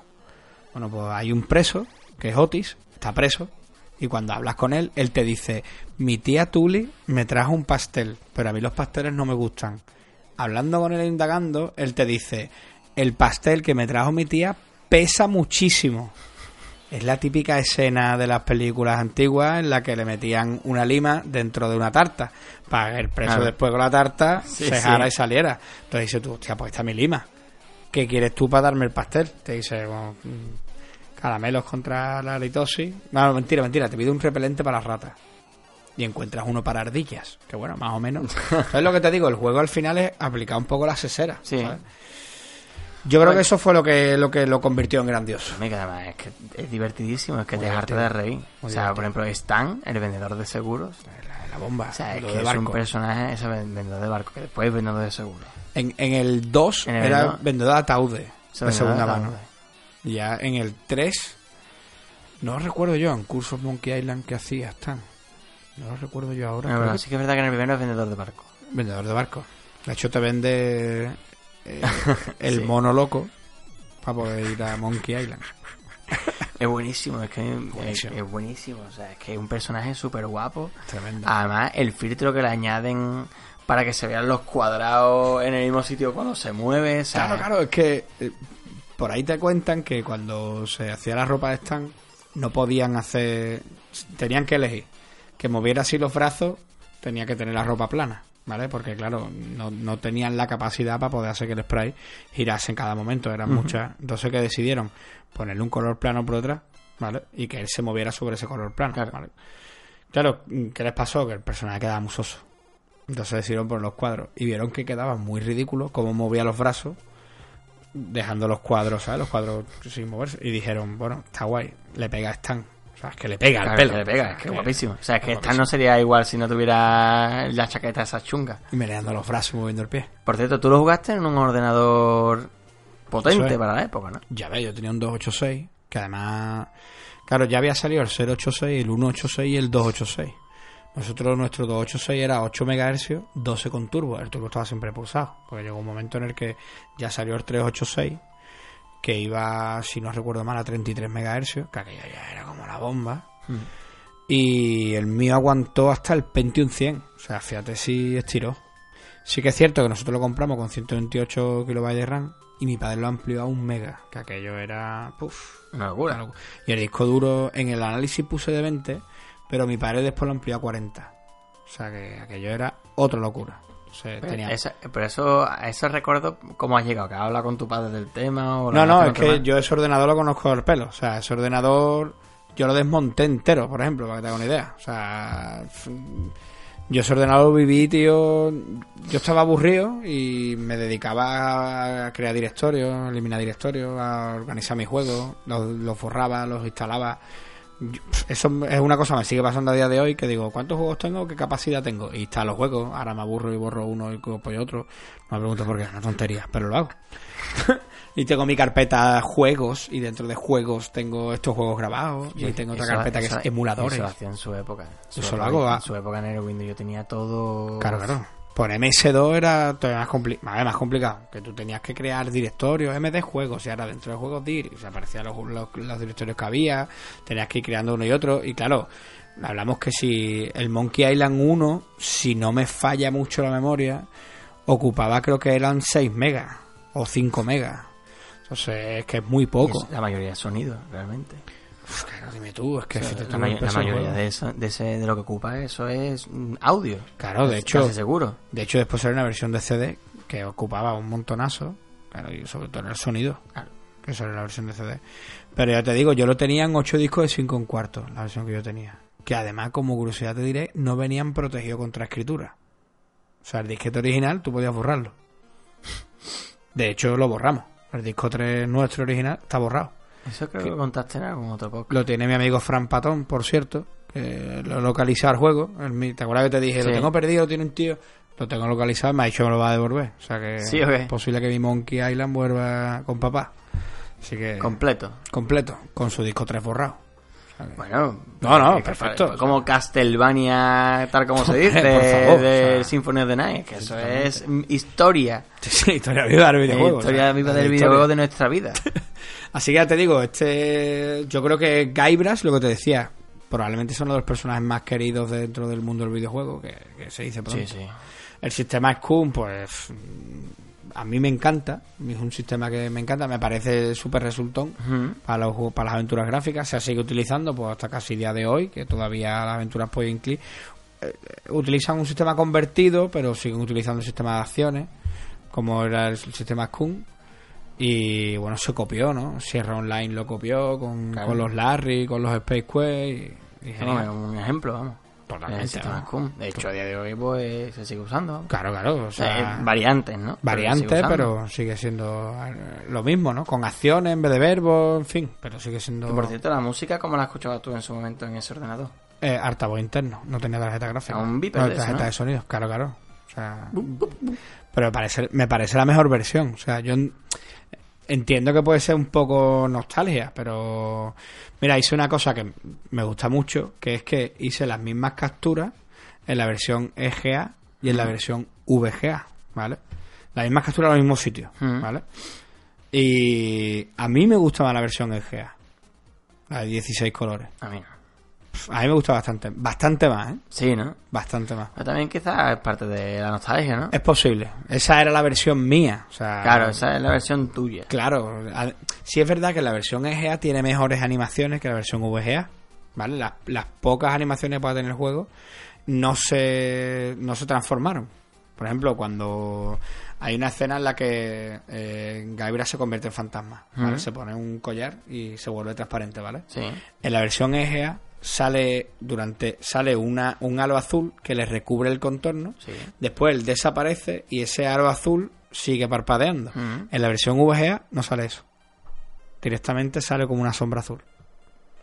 Entonces esa, Sí, le falta ahí esa chicha. esos detallitos, esos brillitos, Mm. no los, no los pasaron a la versión VGA. Y ya te digo, no sé, a mí los juegos en EGA me gustan mucho. Los Claro, fue porque como los jugaste tú en su Claro. entonces también creo que, que es importante. Sí que es verdad que, hablando de esto, de la música y demás, eh, creo que eh, ahora hemos estado hablando de que creo que tú me lo comentaste, pero he visto la versión de Mega CD, que hay de CD. del juego de, del secreto de Monkey Island.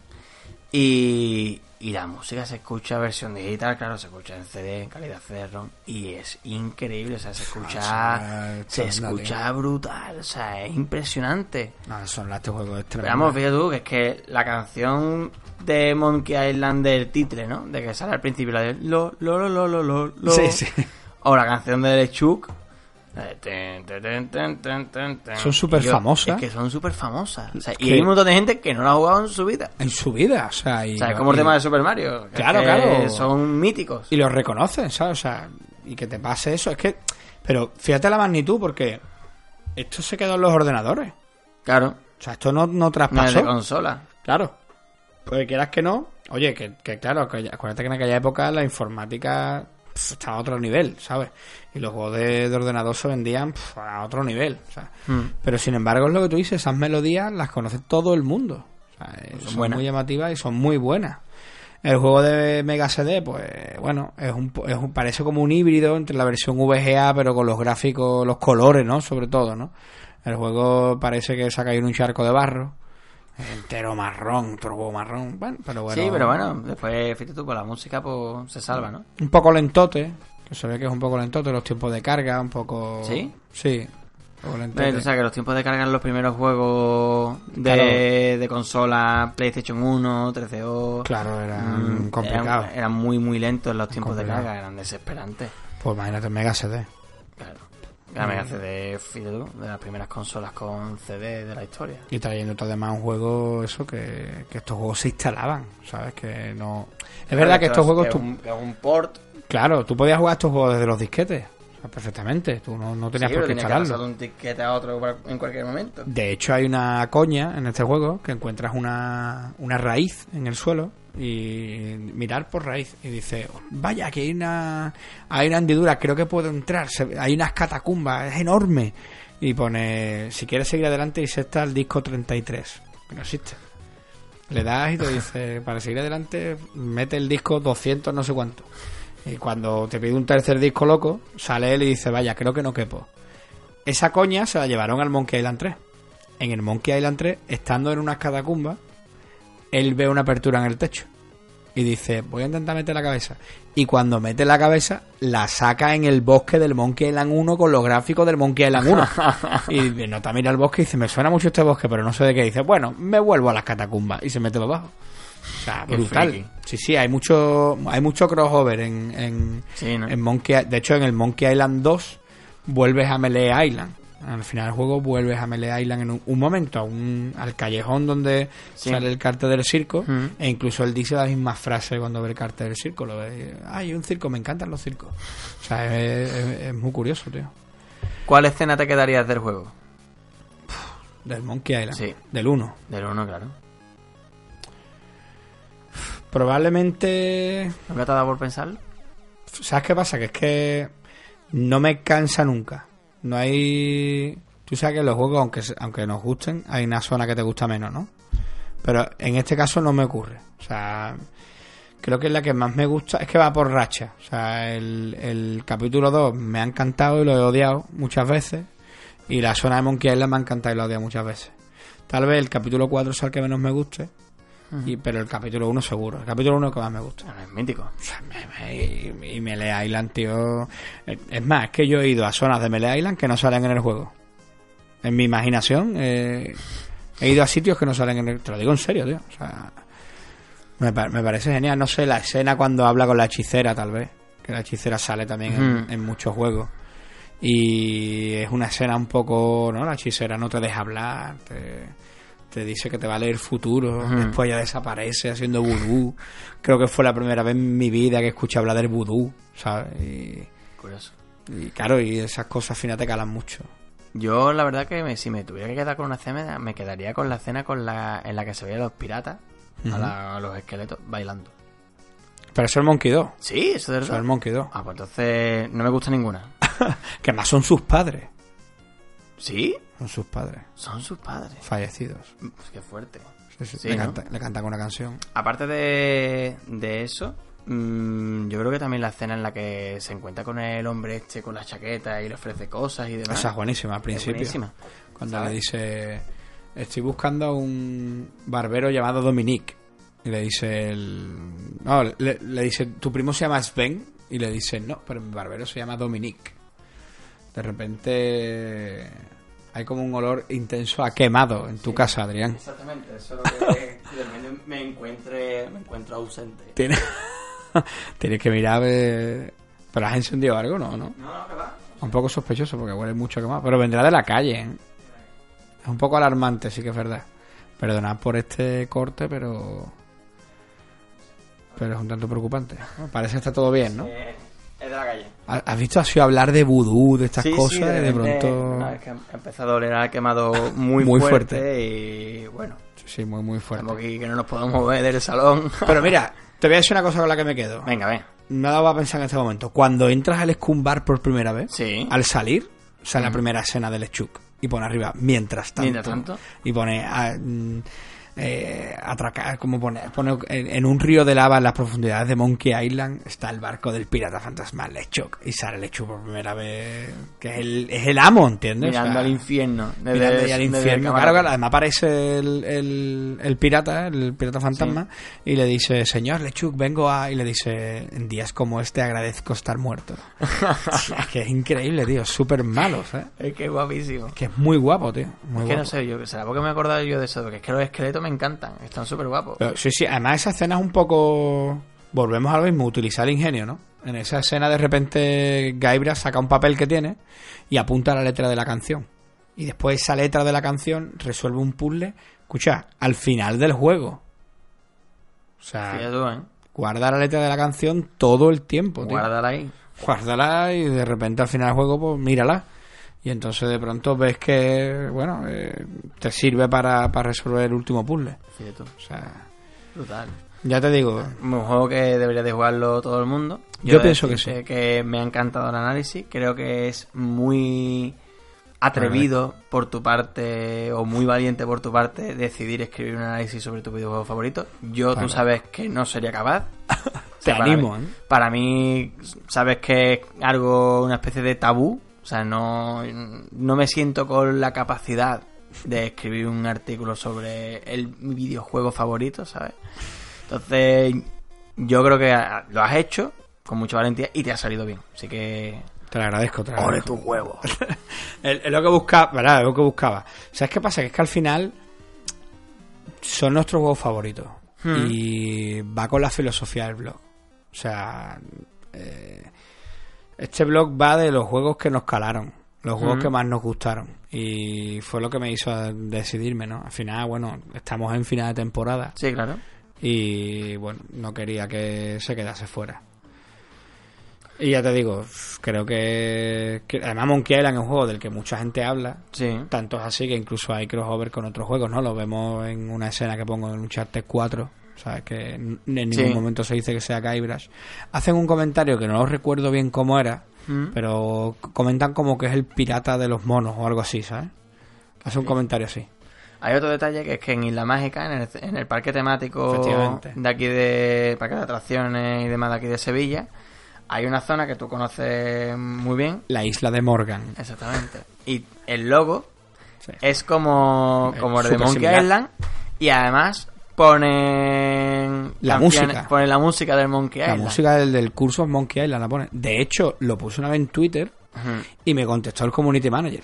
Y puso, nos encanta que te des cuenta de estos detalles. O sea, porque puse, esto es muy similar con Monkey Island. Y he escuchado una canción que juraría que es de, del disco de Monkey Island. Y me contestó el tío me puso, nos encanta que te des cuenta de estos detalles. Hay que ser friki. Sí, a ver, es que, la verdad que sí, es un friki. pero es que este juego me gusta mucho, tío. Sí, sí. Bueno, Es y, que- friki, y friki por parte de ellos de, poner, Hombre, de ponerlo ahí. O sea, Que además, ¿hasta qué punto podrán poner la música? Pues yo entiendo que el, el parecido de la fuente, bueno, por final se parece. Y bah, la gente va y te la tienes que comer.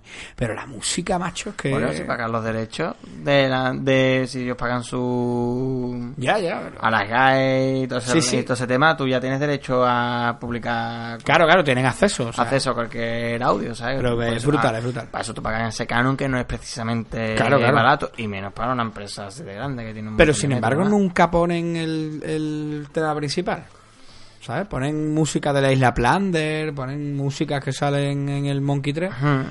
pero que no, bueno, no terminan de ser el tema principal, ¿no? Pero claro, es que es música muy de bucanero. O sea, tú escuchas esas canciones y rápidamente se te viene a la cabeza pirata. O sea, que al final lo que buscan, ¿no? Y bueno, ya te digo. Bueno, juegazo. Juegazo. Y que no lo haya jugado, pues... Yo creo, de verdad te lo digo, ¿eh? igual que pensaba que Final 7 es un juego obligatorio y he tardado 20 años en jugarlo, Yo creo que este juego es un juego obligatorio. Para los que el Pixel se le atraganta un poquito, salieron la, la, versión de PS3, Xbox 360 y PC. Ahí está, salieron las versiones especiales en 2009, que además no se las esperaba nadie. Mm. Pero bueno, a mí particularmente me gustan más las clásicas, no te voy a engañar. O sea, el Monkey 2 me parece. Yo, de hecho, cuando lo la jugué, belleza. yo me lo jugué en PlayStation 3 en esta versión y yo jugué a la versión moderna porque la retro Está en inglés. está en inglés. Es increíble, tío. O sea, además creo que lo comentamos en el podcast con Rogelio sí, sí. al es verdad, es verdad. Es verdad. Porque es ridículo, porque el juego está en la versión moderna en español y cuando lo pasas a la versión retro, que puedes pasarla pulsando Select, pu- pasas directamente a la versión retro. Está en inglés. Está en inglés, es, es O sea, ridículo. no, no tiene ningún tipo de sentido. Pero así es. Y en el, y en el Secret Mon- o sea, en el Monkey Island 2 es igual. En pero el gente- True Revenge también pasa igual. Pero es que te lo pongo peor. El Curse of Monkey Island, que se ya, vamos, es del 97, pero bueno, eh, tiene otros gráficos, otra estética. más moderno. Es más reciente, ¿vale? Eh, lo han puesto en Steam. Ajá. De entrada no venía en castellano. Y ese juego tiene hasta las voces en castellano.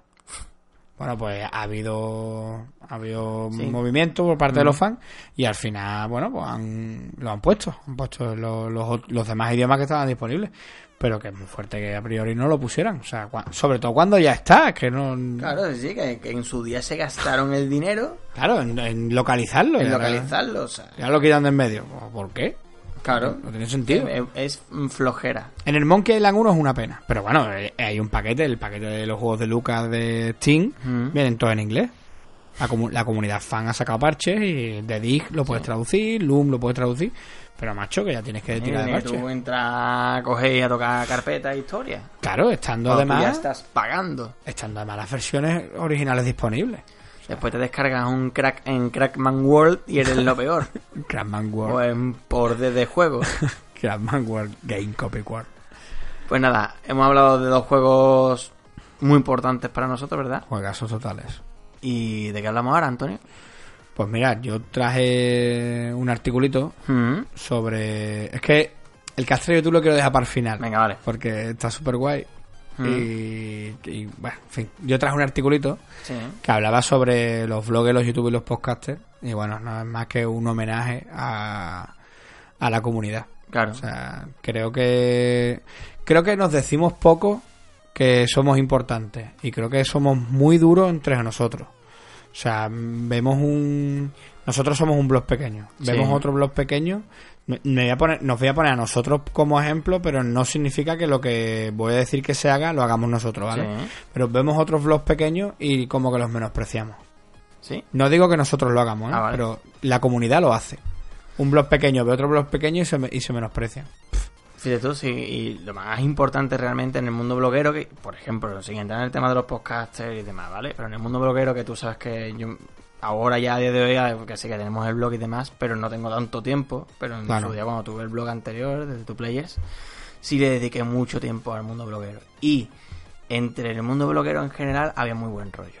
Había comentarios de entre uno y otro por un No, verás, y demás, y, y además se consume mucho blog a día de hoy. Claro, claro, sí, De hecho, sí. yo creo que hay, hay un pequeño boom de nuevo, un, un Sí, poco respecto. buen rollo sí veo que... Y, y lo hay, o sea, es, hay, innegable. Pero a lo que me refiero es que, tío, después esos canales no llegan a ser más grandes y pese a que no llegan a ser más grandes, eh, el apoyo que recibo por parte de los seguidores es brutal y es súper fiel. Sí, Ocurre muchas veces que hay ciertas envidias, sobre todo ocurre, y lo veo así abiertamente, entre los youtubers. O sea, ahí es Mm, donde más sí, se... es donde más... De hecho, Mm, hay, hay ¿cómo se canales... dice? hay- envidias, tío. o Y- sea, y eso no jaleo. Tiene otro jaleo. Salseo. Eh, O salseo. sea, hay, hay, hay páginas, tío, que son horribles, que se llaman youtuber eh, sub por sub. Yo estoy en un grupo de Facebook se llama así, youtuber sub por sub. Yo, el, el grupo va de que yo me meto, sigo a todo el mundo y todo el mundo me sigue. Ajá. Pff, Que, de- que no tiene mucho Qué interés. Qué cosa más artificial. Esto es como crearte un bot y hacer que tu vídeo tenga mil reproducciones. Pff, pues, bueno, muy guay, Qué pero... guay, ¿no? O mucha gente compra seguidores en Instagram. ¿sabes? Vale, eso le puedo ver sentido, porque en el momento en el que tiene X seguidores, las marcas te empiezan a dar cosas. Venga, puedo entender que haya alguien que, venga, se quiere hacer por ahí, pero tío, al final esto no tiene... ¿Y qué está pasando? Pues está pasando en que los, los youtubers, los podcasters y los bloggers están eh, sobreponiéndose a los medios tradicionales. eh, los vlogs mm, especializados pequeñitos están teniendo más peso que revistas físicas o más peso que Sí. mm, medios especializados. Voy a decir una barbaridad y voy a decir nombres, ¿vale? Pero eh, hay gente que confía antes en nuestro criterio que en el de Meristation. Fité lo que te digo, Sí, pero ocurre. lo hay, lo hay. Vamos, igual que yo confío muchísimo más en el criterio de otros blogs. Claro, Vamos, es que yo no, eh, por norma general, no confío en el criterio de ninguna página web grande. claro, para eso voy. Mientras que si quiero, o sea, yo lo utilizo como algo de información rápida, información cruda, Claro. ¿vale? Pero si, por ejemplo, hay un tema que me gusta, me interesa, o quiero enterarme sobre un juego más en profundidad, cojo e intento buscar en un NetVives, ¿vale? Que yo tengo, que es un directorio de blogs que se va actualizando y demás, y tengo ahí metido, bueno, estáis todos, chavales. O sea, ahí Muchachos. sale, y yo puedo buscar. Y, por ejemplo, digo, bueno, el primer día no, porque normalmente los vlogs pues, no, no sacan análisis del propio juego en el primer día porque no lo tienen de antes y Claro. además son gente que suelen disfrutarlo con más tiempo, ¿vale? Y lo escriben cuando les parece y les apetece porque para eso es su blog. ¿vale? Claro, claro. Entonces, cuando pasan unos 20 días aproximadamente por ahí, cojo y busco. Y me encuentro, pues no sé, un análisis en, en, otra, en otro blog o en un blog pequeño que a lo mejor publica una vez cada dos meses y de repente publica, pon, mm, por ejemplo, yo qué sé, ese gran final, ¿vale? Que es un blog que no me que habla de juegos que tienen un final guay o especial o que sea. Y a lo mejor lo, pues lo ha publicado, por decirte un blog mm, cualquiera, Random. ¿sabes? Y, y yo confío infinitamente más en el criterio de, de esta gente que en, en las páginas grandes, pero vamos, Claro, mm, pues, infinitamente a lo más. que voy, ¿no? Que eh, estamos viendo revistas que salen de blogs, como por ejemplo la Game Report, Por ¿vale? ejemplo. Estamos viendo youtubers que retransmiten eh, eSport en la tele, tío. Canales como eh, Movistar eh, Sí, o- Riders o en Vodafone en eSport. el Vodafone eSport, o sea, y que se empiezan a convertir en tíos de peso. O sea, hace no mucho a la Resistencia trajeron al mejor eh, locutor Sí, de eSport. Ibai. A Ibai. Entonces, entiéndeme. Pues es que esto está creciendo. Streamers que de repente están dando clases privadas por una pasta a jugadores profesionales, tío. Jugadores profesionales de videojuegos. Entonces, mm, chavales, que hay que daros las gracias, tío. A todos los youtubers, bloggers y podcasters, por pequeños que sean. O sea, hay que darle las gracias por el contenido que nos están dando gratis. Gratis. Contenido que están dando Sin, gratis. sin intención de ganar dinero por ello, en Claro. muy- en, la gran mayoría de casos. Al menos a priori. O sea, Claro. muchos empiezan con una expectativa o empiezan por empezar y... Y tú no, y ahí nosotros nada más que pedimos serranitos. Por, ej- por ejemplo, ¿sabes? No O sea, pedimos más. o sea, pero ya te digo, llenan, llenan la red de contenido de calidad. O sea, y al final ese, eso lo tenemos que reconocer. Y por eso, por, ahí, va mi discurso del principio. No es que nos riamos de, los de los otros mm, canales más pequeños que nosotros, pero que muchas veces no valoramos la, su labor. Y Hmm. creo que la tenemos que reconocer, tío, y tenemos que animar a esa peña que siga. O sea, eh, hay juegos, tío, que salen a la venta y cuando busco una opinión o un análisis, Mm. pues busco a determinado youtuber pequeño, tío. Me- Claro. Ya he hablado de ella otras veces, pero prefiero ver una opinión de Infila Curosona o, o antes que leerme la micromanía. Claro. ¿Sabes? Si te lees el disparate que te estoy Sí, diciendo. porque no tienen ningún, ningún ejercicio económico de Claro. por medio en el que se pueda sentir influenciado. Claro, por ejemplo. ¿sabes? Entonces, lo que es, en nuestro blog, en nuestro blog nada más que se habla de videojuegos buenos, puntos. Claro. El juego que no sale, pues bueno, a lo mejor no, tiene, no ha tenido tiempo o directamente hemos dicho que no va a salir. Claro, y hoy el habla- Call of Duty de Rescue no va a salir. Bueno, bueno, ya veremos. Sí, hombre, si el Ojos como platos. De repente a Ibeli, a Ibeli Acero se le han caído la ojos al cabeza. suelo. Y El día que murió Ibelias cero. Pero, pero te quiero decir, hoy lo que tú has dicho, esta semana, esta semana hemos hablado del Final Fantasy IX, que de qué año es, de, Del año 2000. del 2000. No, y, 2001. de- y del, y del Monkey Island, que es del 90. Que es del O 90. sea, que es que un juego tiene 28 años, ¿entiendes? Nada más y nada menos. Y está- aquí está, ¿sabes? Sí, sí, aquí está. Entonces a eso me refiero que, que el, el trabajo, este trabajo es fundamental. Yo lo creo que yo creo que es fundamental. O sea, sí. Yo creo que, que haya un tío que, que bueno, en este caso acabo de decirlo yo, pero que haya un tío que te diga que el Monkey Island tiene que ser un juego obligatorio de jugarlo o con ade- juego de culto. en el cual dos personas como nosotros que Claro. hemos jugado el juego os digamos que tenéis que jugarlo fundamentando Claro. y diciendo pues mira pues sentimos esto cuando lo jugamos es algo que alguien que le han pagado o que vive de esto y que tiene que seguir hablando bien de ese juego para que pueda seguir viviendo de ello, está influenciado. Claro. Sí. En, un- en nu- en nuestro caso, ¿no? En el caso de los pequeños, no tienen esa influencia. Eh, La, la gente pequeña no tiene ningún tipo de pudor en decir que si el juego es una basura, decirlo. Claro. Con buenas palabras, quizás. O incluso no habla de él. O no hablar de él y punto. Ya está. punto. Que es malo. Ah, pues ni lo toque, déjalo. Está, ni lo toque. Ah, ni lo toque. Yo cuando alguien entra en, en The Page Now, no, nosotros no queremos que encuentren, mira, este juego no jugarlo porque es malo, ¿no? Directamente lo que queremos que vea qué juego, de qué juegos me hablan estos tíos. De estos juegos, pues que tú sepas que te lo estamos recomendan- recomendando por algo. Mm. Que no te lleves la sorpresa de repente que decimos que un juego, mira, te vamos a hablar de este juego, este juego no vale un duro, este juego gráficamente falla, le falla la música, le falla esto. Escúchame, va, yo personalmente creo que si no tienes nada que aportar sobre algo, pues tío, no lo Claro, aportes, ni lo aportes. Entonces por eso te digo que yo creo que el trabajo de, de los youtubers, bloggers y podcasters pequeños es fundamental para la comunidad, que crece todos los días a un ritmo brutal. O sea, y, y que, tío, mm, hay sitio para todos, hay sitio para todo lo que hacéis. Y, macho, muchas gracias Claro. a todos vosotros. Y que todo el mundo os lee, hay Claro, montón claro. gente que lee, que escucha, que ve y aunque sean pocos, son gente, seguro que hay muchísima gente que os valora De hecho, tío, muchísimo y nos hace y nos, nos os hace falta tener 10.000 mm, vistas para sentiros más valorados. Claro, de, Solamente de encontrar hecho, con la gente me, adecuada incluso. me encontré de repente, cuando sale el artículo, muchos creadores de contenido, que al final ese es el nombre que Mm. Sí. reciben o recibimos, que me decían, Poquillo, mm, ole tus huevos. Alguien tenía que decir esto, tío.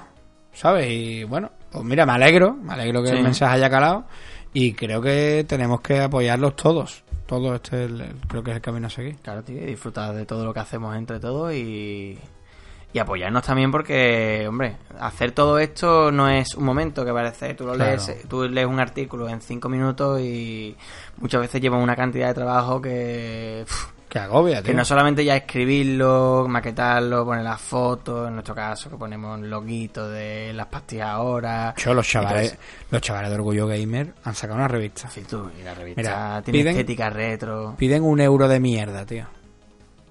Un euro, Mm, tío. Sí, sí, un euro. O sea, ¿qué, qué les podrá suponer ese euro? Pues un puto mundo, tío. Un mundo. Pues yo la he comprado, que escúchame, ni la he Mm. leído. Pero todavía no me ha dado tiempo de... Leído no lo que me ha interesado. No me ha dado tiempo de leerlo todo. Pero la voy a sacar en papel. Hablé con, con ellos. Oye, mira, la quiero sacar en papel. ¿Tenéis una versión imprimible? Me dijeron, sí, te la mandamos todo el día. Yo tengo el PDF. Si yo ahora el PDF, yo puedo coger y pasártelo o subirlo a las redes. Claro. Pues mira, macho, eso sería de ser un... Bueno, HTTP. eso te iba a decir. Muy gordo además, ¿sabes? Claro. H HDGP. ¿sabes? O sea, de ser Sí, sí, canalla, tío. sea, un euro, tío. O sea, es que cuando vi que la sacaron, dije, se la compró el tirón. Sí, ¿Un euro? Lo compraste Claro, primero. vamos. eh, sí, eso te iba a decir. Si no, vamos, el primero no lo sé, pero el primer día salió Sí, que sí, yo, vamos, el tirón. en mediodía, vamos. Tío, es que. Que menos, tío. O sea, Claro. que, que esa gente se ha dejado el pellejo, ¿entiendes? Y que después, durante todo el año, pues los voy leyendo. Y, Claro, y publican cosas guapas y, y que se lo ocurran, en fin, son Mira. unos pocos. La Ista Vega, Vega Luna, Mm. pues la chavala es que me cae, me cae simpática, tío. Juega mucho al Darkest Dungeon, que ya podía. No me gusta mucho ese juego. Mm. Mi primo Joaquín le pega, la pega fuerte al ¿Sí? Darkest Dungeon, sí, sí, muy fuerte. Y, a ver, es, es interesantón. Pero, tío, sin embargo, la tía pues, tiene un punto de vista para determinados juegos que me gusta mucho. Mm. Entonces, animo a esa chavala que siga, tío. Claro. O sea, que le dé fuerte. Que, que, oye, que además tiene talento, esto se le da bien y, ¿vale? Pues, Claro, y- que, que tenga que sen- sentir un poco de apoyo para seguir trabajando en ello, porque al final es la única manera de gratificar lo que, puede tener, porque al final esto tampoco- es gasta el tiempo. Está un poco equivocado porque dice Full Throttle es mejor que Monkey Island, pero bueno, que Se puede- es joven. se puede- gana, no gana. Todavía tiene tiempo. Le, per- le permitimos el lazo, ¿no? pero bueno, no pasa nada. Pero bueno, iba por ahí un poco el derrotero. Sí, sí, vamos, es lo que te digo, eh, hay que apoyar también a la gente porque al final esto en algunos casos puede llegar a ser un poco mm, desagradecido, ¿no? Porque hay que echar muchas horas para según qué cosa, o porque a lo mejor dice, pues mira, quiero sacar en artículo tal foto de tal juego. Y tienes que coger y echarle la hora. Y echarle dos horas para una foto que vas a poner imitando un artículo que, la, que en algunos casos... o en Nadie le va a dar un clic. Nadie le va a dar un clic o directamente va a pasar a seguir el texto. Pues tío, es súper necesario verlo ahí. Claro. O sea, y chavales, que lo hacéis de puta madre, es que os Sí. necesitamos. Soy de claro, te lo digo. Te Nada. voy, a tocar, te, voy, te voy a tocar rápidamente, para que no se os vaya mucho el tiempo, las dos músicas que han entrado. Venga. Yo he traído la música de Monkey Island repitiéndome, Sí. ¿vale? Que he traído la versión que más me gusta, Ujú. ¿vale? ¿Cuál? Tú has, tú has tra- la, La de la- VIP. la MIDI, la MIDI, perdón, la internal speaker. Ya traje la del Monkey No, Island eso 2, te iba a decir. ¿vale? De Michael Setalan, ese nota es un mago, o sea...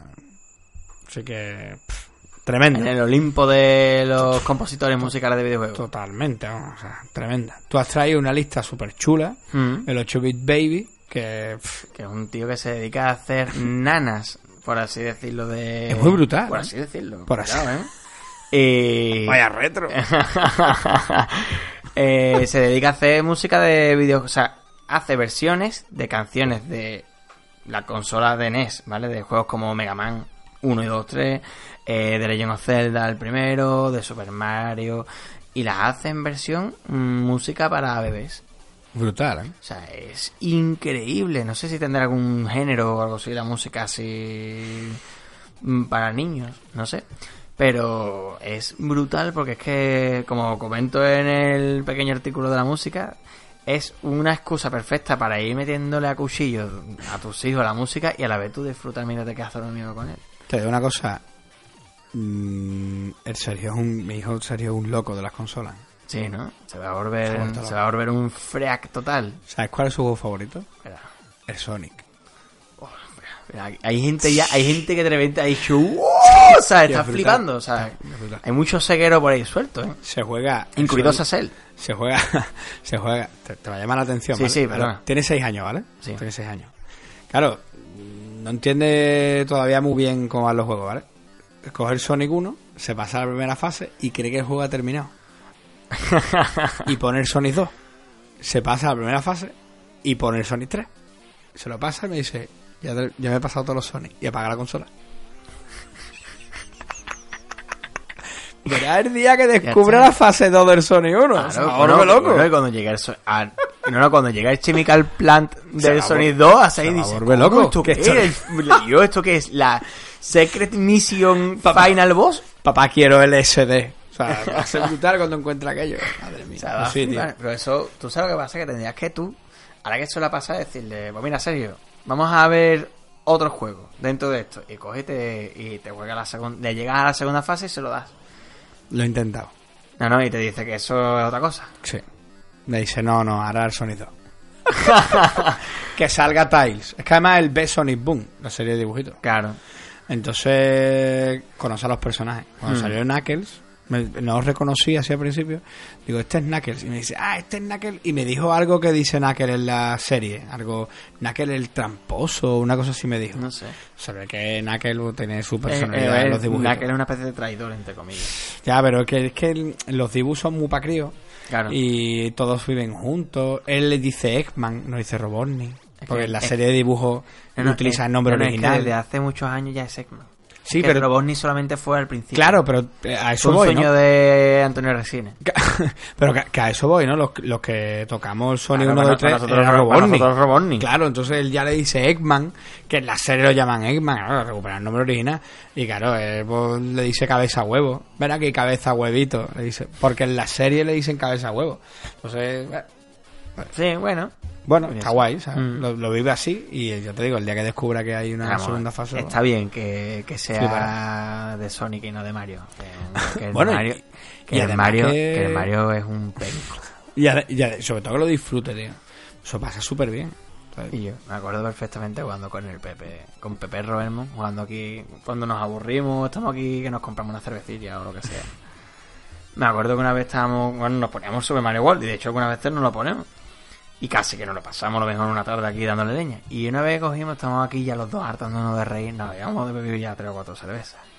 Y claro, cuando Mario se pasa los niveles, mm, consiguiendo la bandera desde arriba, el Mario se escucha, cuando te pasas ya creo que es un boss o lo que sea, se escucha tin, tin, tin, tin, tin, tin, tin, tin, tin, y coge, se abre de pierna y pone los dos dedos en plan en V, ¿vale? Así en arriba. Y dije, este Mario es un penco.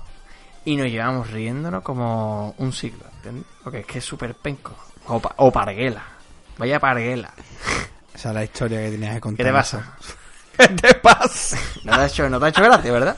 Vale, Bueno. bueno. ¿Tienes algún chiste Hasta para, bueno. para recortar así? Decir, ah, vamos a contar algún chiste. Para rebajar tensión, Sí, para sí, para rebajar rebajar tensión. tensión. No, tío, pero quiero hablar del Polybius. Vale. Esto es Está un sonando ahora mismo la sintonía de Page Now a la vez que hablamos del Polybius. La voy a subir.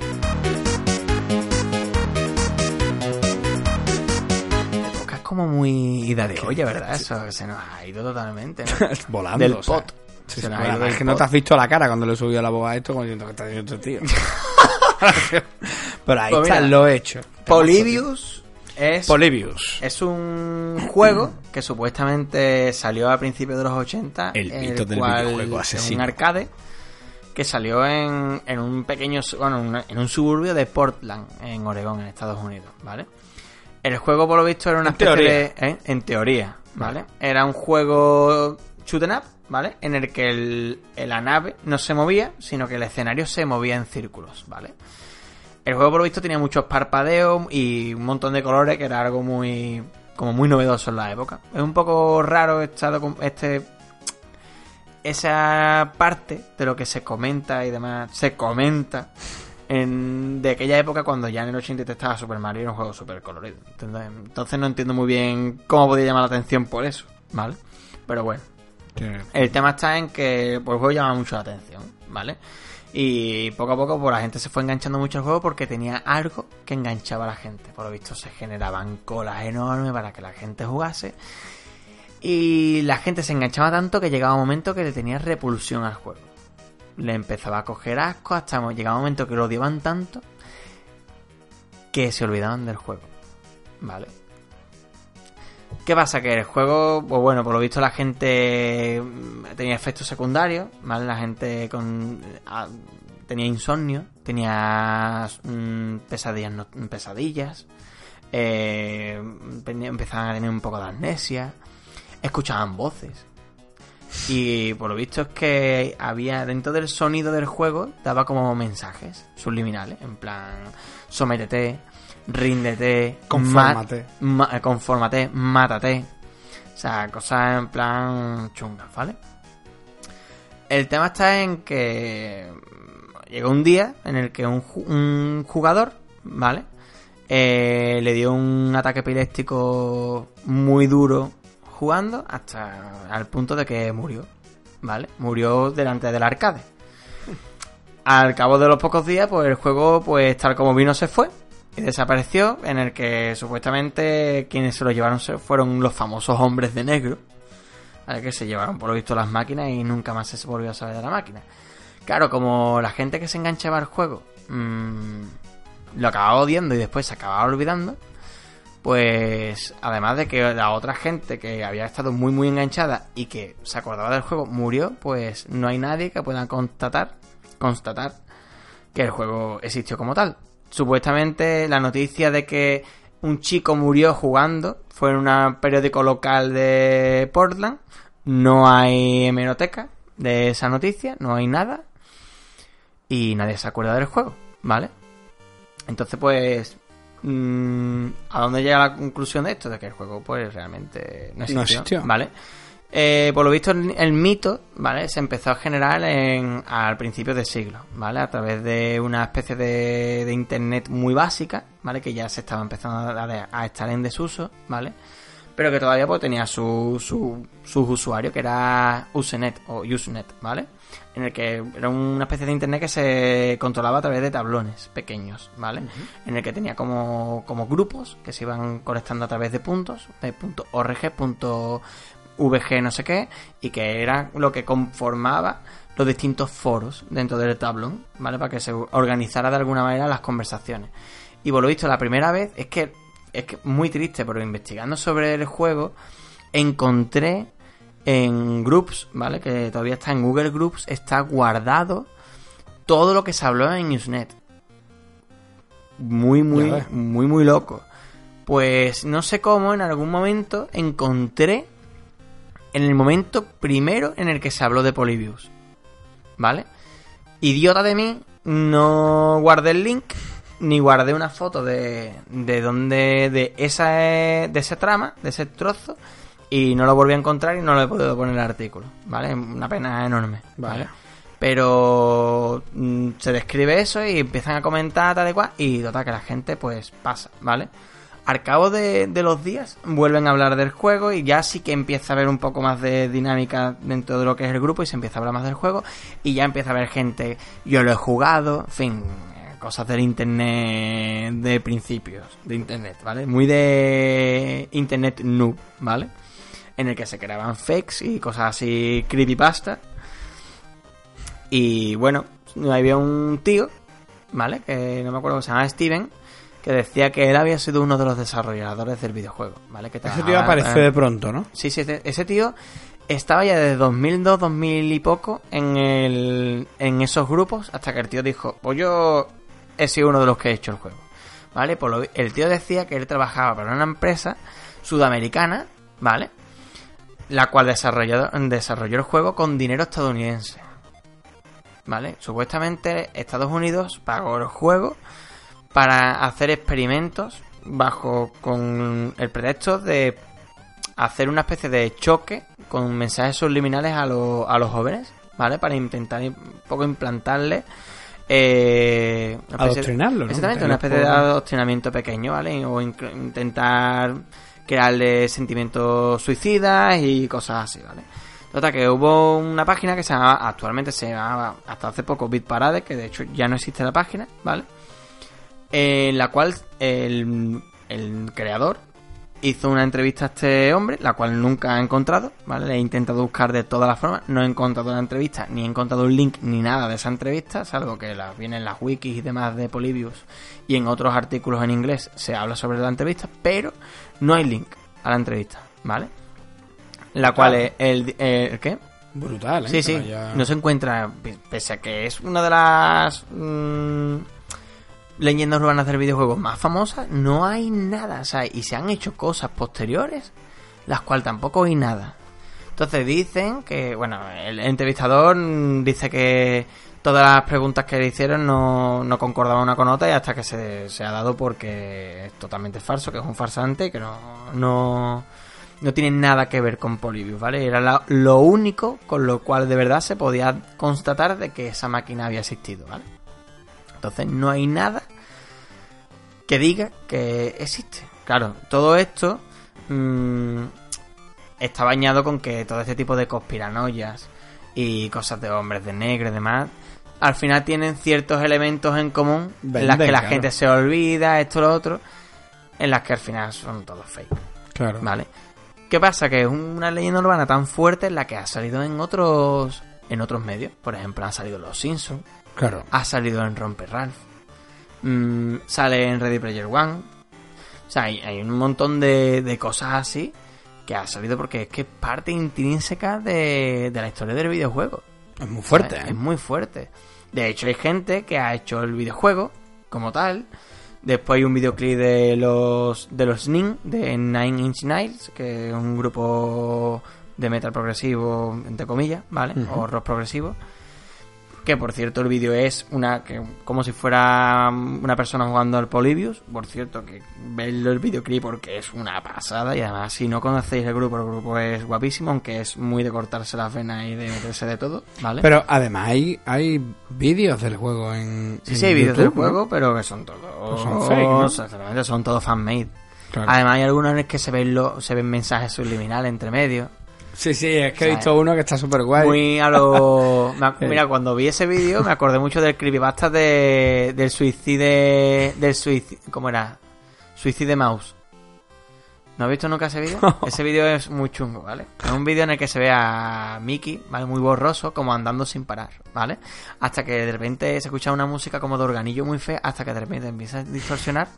Se, la imagen se distorsiona mucho y empiezan a escucharse gritos sin parar mm, de desesperación como si estuvieran arrancándote las entrañas, ¿vale? Con las manos. ¿Vale? Y el vídeo dura como, mm, no sé, 8 o 9 minutos, un vídeo muy mal rollero, ¿eh? Y después de verlo la gente se suicida. Y por lo visto un guarda de seguridad, ¿vale? Estaba viendo el vídeo tranquilamente, ¿vale? Y el tío pues se suicidó, ¿vale? estas historias son O sea, brutales. es que- O sea, la de buenísimo, ¿eh? la de me gusta porque tiene eh, eh, un, es un capítulo de Expediente X. Eh, agentes federales de Mm, por medio. Sí. Eh, el gobierno de los Estados Unidos que mete esos mensajes, no sabemos por qué. Mm. Vale. Eh, mm, control mental, eh, suicidios, eh, amnesia, pérdida de memoria, un juego que nadie encuentra, un juego que ha ganado premios y que ha estado tres o cuatro años en la escena, pero que nadie. Que, en- que- en que- internet- que todo el mundo conoce a gente que ha jugado, pero que nadie lo ha jugado nadie directamente. Nadie, nadie va a dar. Nadie va a decir, pues yo lo he jugado, de verdad. Claro, claro, claro, claro. O sea, escucha, esto ya es brutal. La historia es buenísima. es o sea, todo buena, lo que se ha creado alrededor de Bolivia Es cojonudo, increíble. O sea, Cojonudo. de hecho hay de todo. O sea, puedes encontrar de todo sobre Polybius. O sea, hay, yo que sé, fondos de pantalla, hay videojuegos, como ya hemos dicho. O sea, yo que sé, hay de todo. Es posible que haya salido en Expediente X, lo voy a buscar. O sea, es digno total, ¿Te vamos. imaginas que salió un expediente X? No, Me lo creo. totalmente, vamos. O No sea, sé. Hombre, es un. Bueno, en, en Iker Jiménez, en el programa de, de Iker Jiménez, en un podcast, no sé quién lo. Creo que lo han comentado en el artículo. Que sal- salió en, en, en- en uno de los podcasts de, de Iker Jiménez. ¿Quién? Creo que me lo, con- creo que me lo comentó. No, no sale, Sí, pero hay el- varios artículos que se llama El Expediente X de los videojuegos, por el, el bloguero Press Star Cook, ¿vale? Que mezcla videojuegos y cocina, ¿vale? Eh, lo comenta de que que Jiménez hizo un podcast hablando sobre videojuegos y demás y también trató el tema de Polybius. Sería interesante escucharlo, la verdad. Hombre, es muy interesante escucharlo. Sí, sí. La verdad que quien no haya, quien no conozca la leyenda, que eche un vistazo O porque sea, yo, es, yo no la conocía. es sensacional. Yo no la conocía y he flipado. O sea, te juro que me pega una semana viendo cosas sobre Polybius, tío, porque incluso por ahí hay fotos de las recreativas, ¿sabes? Sí, sí, pero, Pero- son todas falsas. la Claro, ya no se sabe si esto se han montado después, si se Hay gente que en la su ha montado en plan para su casa, super friki. Claro, claro, claro. Además te, po- te ponen fotos originales de salones recreativos y se ve la máquina sola. ¿Sabes? Que la, han puesto ahí en plan topen cosas, ¿eh? Pero es brutal. Y además eso, el- el- todos los artículos dicen lo mismo. No, no se conservan la ROM, no hay fotos eh, Sí, sí, no hay de las fotos, máquinas. no hay, no hay revista que haya hablado del juego. Es todo muy raro. Además, es en un, en un pueblo de un país, o sea, de un, de un estado que tampoco es que sea, que no es Nueva York, o sea, que no es California, o sea, que es Oregón. Que lo único que no se conoce de Oregón es el pino Oregón.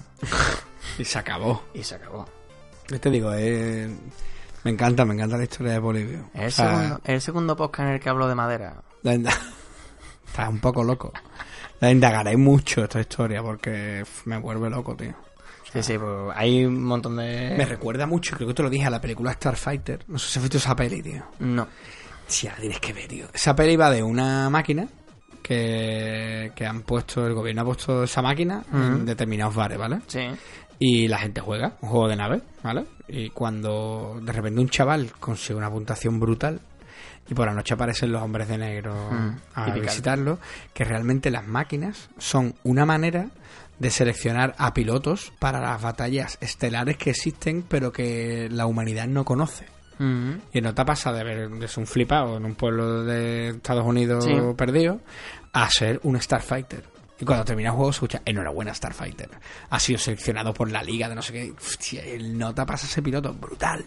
Pues recordó mucho a ese juego, tío. A la máquina que aparece de pronto y está controlada por el gobierno. Eso siempre, ¿no? Eh, me- esa sí. conspiranoia. Eh, La eh, conspiranoia. me encanta, me encantan esas historias, tío. ¿Has escuchado hablar de los Spy Numbers alguna vez? Sí, claro. Pff, yo me encantan, o sea, me cago. A mí la que más me gusta es la que piensan que los dirigentes de los países son robots. Te caga. Que, es que loca, mira, es buenísimo. Está loquísima. Yo conozco, yo conozco, yo tengo una amiga que, que cree de verdad en esto y en los reptilianos. ¿no? Y yo le digo los draconianos. Los draconianos. Los draconianos. Te digo, los, los, los Spy Numbers, tío, o sea, cuando conocí aquello, yo no me podía creer. Digo, esto existe de verdad. Gobiernos que emiten números, tío. O sea, y son mensajes para que lo escuchen los... ah, sea espionaje. Claro, los- sí, sí, historia de O esa. sea, dices tú, hostia, tío, se emiten a determinadas horas. Hay gente que ha descifrado algunos. Y... Sí, bueno, Y- también, se, por ejemplo, hay gente que estudia las líneas que hacen los aviones en el, en el cielo, ¿vale? Hay gente que piensa que son mensajes también entre espías. Te cagan. O sea, y además tiene un nombre que se llama Skyline no sé qué. O, Sí, sí, sí, sí, sí. o sea, Lo- Para los Number hay radios, tío, de la universidad, por ejemplo, que tú te puedes meter a través de internet a escuchar esas antenas, ¿vale? sí. Y, y la, la comunidad, claro, imagínate, la, la gente ha encontrado miles de Number que se que emiten a día de hoy. Sí. Entonces te dicen dónde emiten, a qué hora, para poder escucharlo en directo y demás, ¿sabes? Qué loco. Es verdad que además creo que una época estuvimos nosotros mirando. Estuve de- súper obsesionado con esa mierda una época, tío. Me volvía loco, tío. Porque además lo- la, la comunidad consiguió descifrar uno y no recuerdo bien cómo era la historia, pero era el gobierno cubano dando datos para espiar, creo que era el gobierno norteamericano. Y se formó un pollo que te cagas, ¿sabes? Porque aquello se filtró, eh, claro, un gobierno denuncia al otro, aquello fue una... A ver si te busco bien la historia cómo fue y te la pongo te la pongo en pie en el próximo podcast. Pues sí. Se la pongo en pie. Bueno, Antonio, yo creo que va siendo hora de marcharse, ¿no? Que además Eso es tardísimo. Sí, es muy tarde, tío, es muy tarde. Vamos a decirlo, son las 5 de la mañana, ahora mismo. De la, Nada más, de o, la la noche, o de la noche, no, ya está la en la mañana. Ya es la mañana, ya es la Ya- mañana. ya vamos camino a la mañana. Así que nada, Nada. decir que esta semana salimos la semana que viene otra vez. Exactamente. ¿vale? Que nos acompañará nuestro amigo el ruso. Exactamente, que viene directamente desde la Plaza Roja. Directamente de Plaza Roja, sin perro. Pero con ganas. Y nuestro amigo Maximiliano del podcast y blog Max Te Cuenta, Hazte cuenta. Ahí está. el mismo nombre. Nos acompañará esta semana, así que de puta madre, tío. O sea, es persona y blog homónimo. Totalmente, vamos. Así que. Pues nada, pues nada más. nada, serranito, por favor, en Coffee, si pagáis un café, es a precio de serranito. Ahí está. Eh, pulgar arriba Pulgar en iVoox. Cinco Cinco estrellas. en estrellas, nos buscáis en Tinder, nos pasáis a la derecha del tirón, nos vemos en tu casa o en la mía. Lo que haga falta. lo que haga falta, donde Lo vea. tiene tu amigo. Exactamente, nos vemos por Skype, Todas las redes sociales. exactamente en las buscarlo redes sociales, y- Instagram, Facebook, mm, adopta un tío, bueno, Y por si no nos vemos luego, buenos días, buenas tardes y buenas noches. hasta ahora.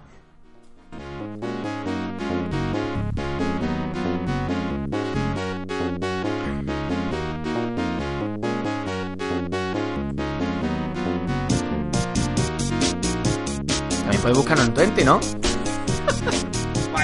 Vaya retro. En el.